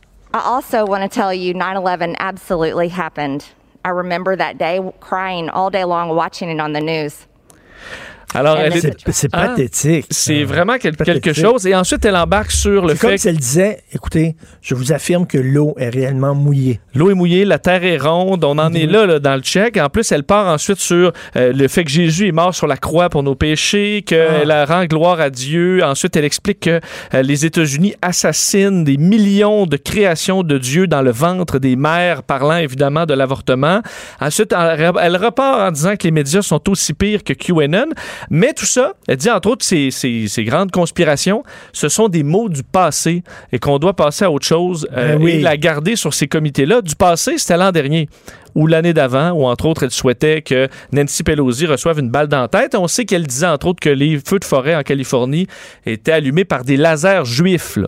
Euh, donc des groupes de juifs avec des lasers, entre autres dans l'espace, qui euh, démarraient les Ben feux de forêt. Euh, donc on en est là. Et ça, c'est une républicaine. Elle n'a pas été expulsée, expulsée par les démocrates là, de comités importants, mais c'est une élue influente. Euh, Qu'est-ce qu'ils attendent, les républicains, pour les dingues? ben, ça montre quand même à quel point euh, le- la- l'extrémisme euh, chez les républicains contrôle encore, parce que dans le cas de Liz Cheney, que Liz Cheney, c'est un faucon là, dans les républicains. C'est pas, euh, c'est pas une woke, là, loin de là. C'est vraiment, c'est la, la fille à Dick Cheney. Elle est une républicaine pure et dure. Et là, c'est l'ennemi parce qu'elle a voté pour, euh, en fait, pour, pour voter que c'était constitutionnel de, d'en- de commencer les démarches. Euh, non, elle a voté pour, euh, pour la destitution de Trump. Et euh, on, ben écoute, on- elle est attaquée de toutes parts et elle a moins d'appui, semble avoir moins d'appui chez les républicains que Marjorie Taylor Greene. Ils ont ouvert la porte du parti, ils ont dit aux coucous, rentrez dans le parti, puis là, les autres se sont assis, les coucous, ils ont le pied sur le pouf, ils sont en train de fumer une cigarette et de le pouce à quelqu'un. Euh, des filtres contre la porno sur les téléphones neufs. Oui, je parlais, mais je trouve ça particulier. Encore une fois, on est aux États-Unis, en Utah, où on est en train de débattre une loi pour euh, que. Une loi, au début, je trouvais ça ridicule. Il y a un, co- un peu de bon, un peu de moins bon. C'est tout simplement que les téléphones intelligents et les tablettes, lorsqu'ils sont vendus, automatiquement, le filtre anti-pornographie est à on. Euh, question que si les parents les donnent aux enfants, ben déjà, il y a une certaine oui. sécurité puis que les parents peuvent l'enlever ensuite. Je voyais certains experts qui disaient, euh, qui, qui disaient que c'est inutile parce que ça donne un faux sentiment de sécurité, ces filtres-là, parce que tu peux voir de la porno sur TikTok, tu peux en voir sur YouTube, tu peux en voir un peu partout. Donc, les jeunes ne sont pas à l'abri. faut que les parents soient vigilants, discutent avec les enfants. C'est plus compliqué qu'un simple filtre et ils ont tout à fait raison. Mais euh, ce qui est intéressant, c'est que là, en Utah, on débattait là-dessus parce que c'est pour protéger nos enfants. Il faut absolument que nos téléphones aient une protection contre la pornographie parce qu'on dit. En Utah, c'est les Mormons. Hein? Ben, entre autres, et, euh, et on dit, on donnait comme exemple celle qui, qui pousse ce- cette loi-là, disait que dans son entourage, là, il y avait un homme qui disait qu'il était tombé sur de la pornographie accidentellement à 10 ans et qui, euh, écoute, en souffrait encore. là. parce que euh, il dit il a eu des impacts négatifs dans son mariage, euh, dans sa vie de père, autant au travail que dans sa vie personnelle, dans ses interactions sociales, tout ça parce qu'il a vu de la, de la porno à 10 ans. Et euh, je regardais, pour te montrer, là, tu sais, c'est pour nos enfants, Richard. Et les, tu en Utah, euh, qui pense aux enfants? Mais je regardais l'an dernier, euh, dans le même, les mêmes élus là, ont voté contre toutes les mesures pour sécuriser les armes à feu en Ah Utah, oui. parce qu'on a entre autres un problème de suicide chez les jeunes par arme à feu.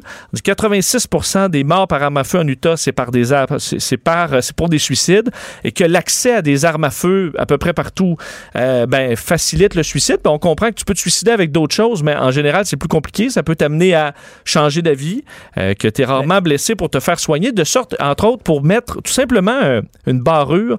Si tu as ton, ton, ton arme à feu dans ton coffre à gants, on voulait mettre ça comme tout simplement barré là, pour pas que tu aies tout simplement accès à n'importe quelle arme à feu chargée dans ton coffre à gants de char. Et ils ont voté contre ça. Donc, pour nos enfants, il faut vraiment bloquer le iPhone pour pas voir des totons, mais faut pas que les armes à feu soient bloquées d'aucune façon parce que ça, c'est dangereux. J'ai toujours dit, les États-Unis, là, dans un film américain, tu peux montrer un gars qui découpe un sein avec une scie mécanique, mais pas un gars qui embrasse un sein. Tout à fait. Tu n'as pas le droit de ça. Tout à fait. Et on dit toujours l'histoire contre les, euh, les, euh, le fait de de rendre difficile d'accès des armes à feu, c'est parce que là, il y a les home invasion. Ça, on la sort souvent, cette carte-là. Ben Je serais curieux de voir les statistiques de morts par home invasion. Euh, parce que là, on dit la, la pauvre mère monoparentale, là, si là, il arrive le home invasion, puis là, elle, son, son fusil est bloqué, là, le fusil qu'elle avait en dessous de son oreiller, puis là, elle doit hein, débloquer son, son Ou- fusil. Ou elle se rend compte que c'est son ado qui rentre tard. Pow! Tout à fait. Ou quelqu'un qui s'est trompé de maison. De toute façon, s'il y a quelqu'un, un voleur qui arrive chez vous, la majorité du temps, écoute, tu prends ma télé, va la vendre du Kijiji, puis euh, c'est bien mieux ça que de les- commencer à faire le Far West. Comme Euh, les Américains qui sont pour la torture parce qu'il y a la bombe cachée. Tu sais, la bombe cachée Ah qui oui, va ben- exploser dans, dans une heure. Oui, Fait que tu de torturer quelqu'un pour savoir aussi qui l'a caché, la bombe. C'est ça. Alors, bloquer les cellulaires, mais surtout pas les armes à feu en Utah. Est-ce que le mot Asian est un mot avec une connotation sexuelle? Je termine là-dessus. C'est léger, mais malaisant en même temps, euh, Richard. C'est que euh, si tu mets sur ton. Tu sais, je parlais que c'était pas parfait les filtres anti-pornographie sur nos téléphones.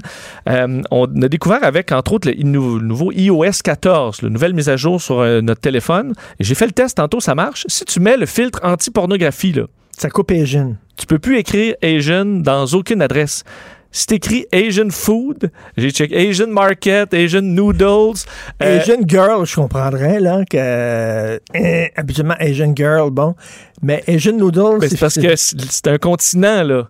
L'Asie, on dit tout ce qui reste, les, euh, mettons, Cor- Korean, tu peux le mettre, tu peux écrire French, tu peux écrire Black, euh, tu peux écrire même euh, Schoolgirl, mais tu peux pas écrire Asian. Le système le bloque automatiquement dans n'importe quelle adresse. Y a-tu une, une nouvelle position Asian? Y a-tu une nouvelle pornographie Asian? Il y a, écoute, il y a une. Je le sais pas. que- Euh, que- iOS et Apple ne s'est pas Un nouveau expliqué. dildo Asian? Mais- C'est quoi? Teste-le avec Greek. Ah, ben. Greek potato, c'est peut-être pas celle que. Greek salad. je pense. Greek- Greek toss salad. my- toss my Ça, salad. ça- ça bloque peut-être Greek aussi. ouais. Parce qu'on peut pas écrire teen ni amateur, par exemple. Mais euh, ni Asian, alors plusieurs disent OK, ben c'est quoi le problème avec, euh, Mm. avec Asian? Il semble qu'on ait déjà vu ça depuis 2019. Certains filtres d'Apple bloquent Asian on n'a pas fait ces changements-là encore. Alors, si vous Est-ce que ça le- bloque Mother? As-tu Martineau? Bloque Non, Martineau. non, j'ai, j'ai- enlevé le filtre Ah oui, très t'as- rapidement. complètement. ouais. Quoi ça sert d'avoir une connexion Internet si tu peux pas aller sur des sites de porn? ça sert à quoi? Ça a été inventé pour ça. Oui, Euh, oui sûrement. Non? Ouais, c'est ça. Bon, c'est tout. Avez-vous remarqué ça? Fait- Faites l'exercice, tu parlais de gun tantôt, là.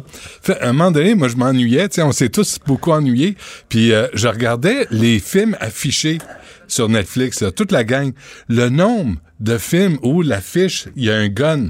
Le gars tient un gun, une mitraillette, Ouais. une carabine. C'est écœurant.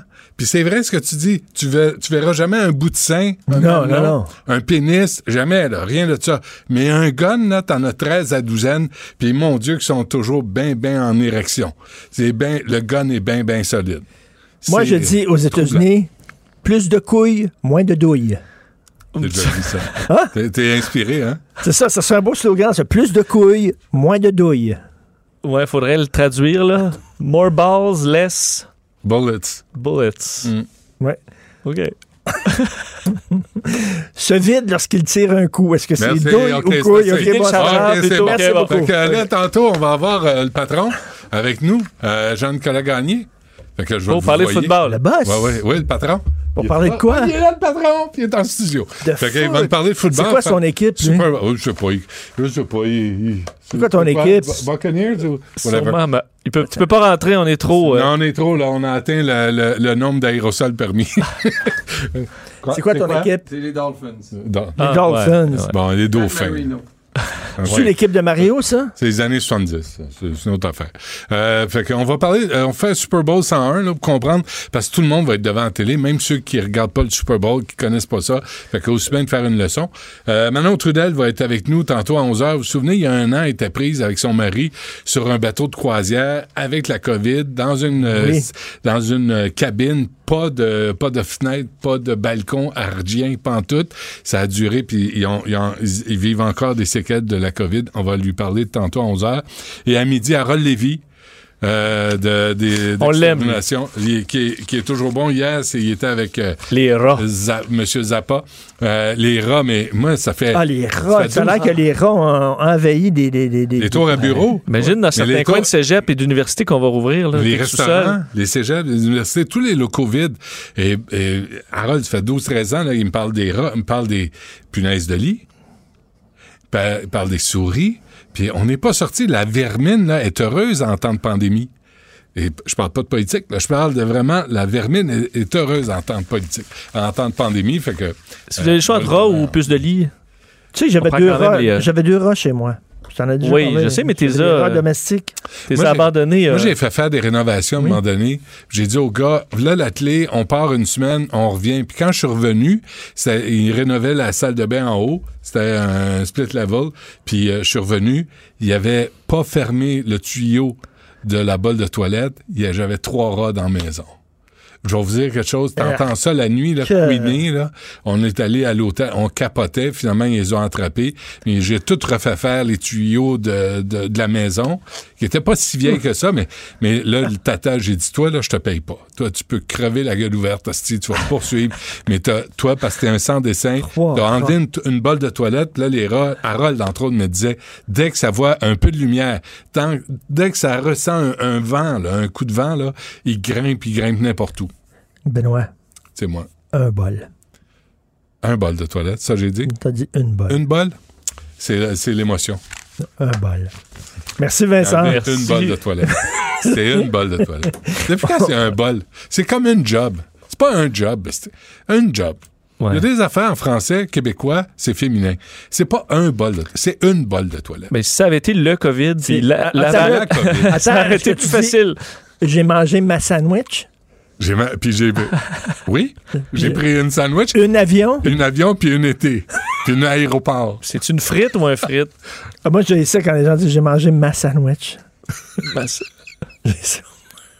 Hein? ça ou Laisse- du, sou- du laisse sushi. vivre un peu. Je pense que tu dis ça du sushi. Euh, oh, toi. J'ai mangé du sushi, je pense que Hey, j'ai le déjà nombre- entendu le dire ça. ça le ça nombre de fois où les réalisateurs Frontiera ont corrigé les fautes de Ah, français c'est de que- Martineau. Ah oui, c'est ça, il est pas moi, je dis McDo, puis ça te fait ma-. Ah, ça, ça me ouais. McDo. ça me, ça me rend Avec un G? McDo? OK, merci à Luc Fortin, Carl Marchand, de Boutet à la recherche. Merci Des beaucoup. tacos aussi. hein. Des- des Je mange des tacos, ça Ben me ouais. dit ça. C'est ça que je mange ce soir. Des tacos. Ben oui. Ça- Ah, ça vient me chercher, là. Pourquoi? Je C'est sais pas pas, tacos? ça me fait mal C'est quoi? Dis-tu ça pour le Des vrai? Oui, il dit des tacos. ça me... J'en dors pas à nuit. Qu'est-ce Mais qu'est-ce qu'il faut dire? Je te le dis pas. C'est tacos. un style de flagos, c'est de- de- du vieux téléroman. Merci à Jean-François Roy, Sébastien Laperrière. Il y a bien du la- monde qui travaille sur ton émission, ça gramme. Ça ça n'arrête pas. Bon week-end et euh, on se reparle lundi. Putain, pour l'écoute Benoît. Cube Radio.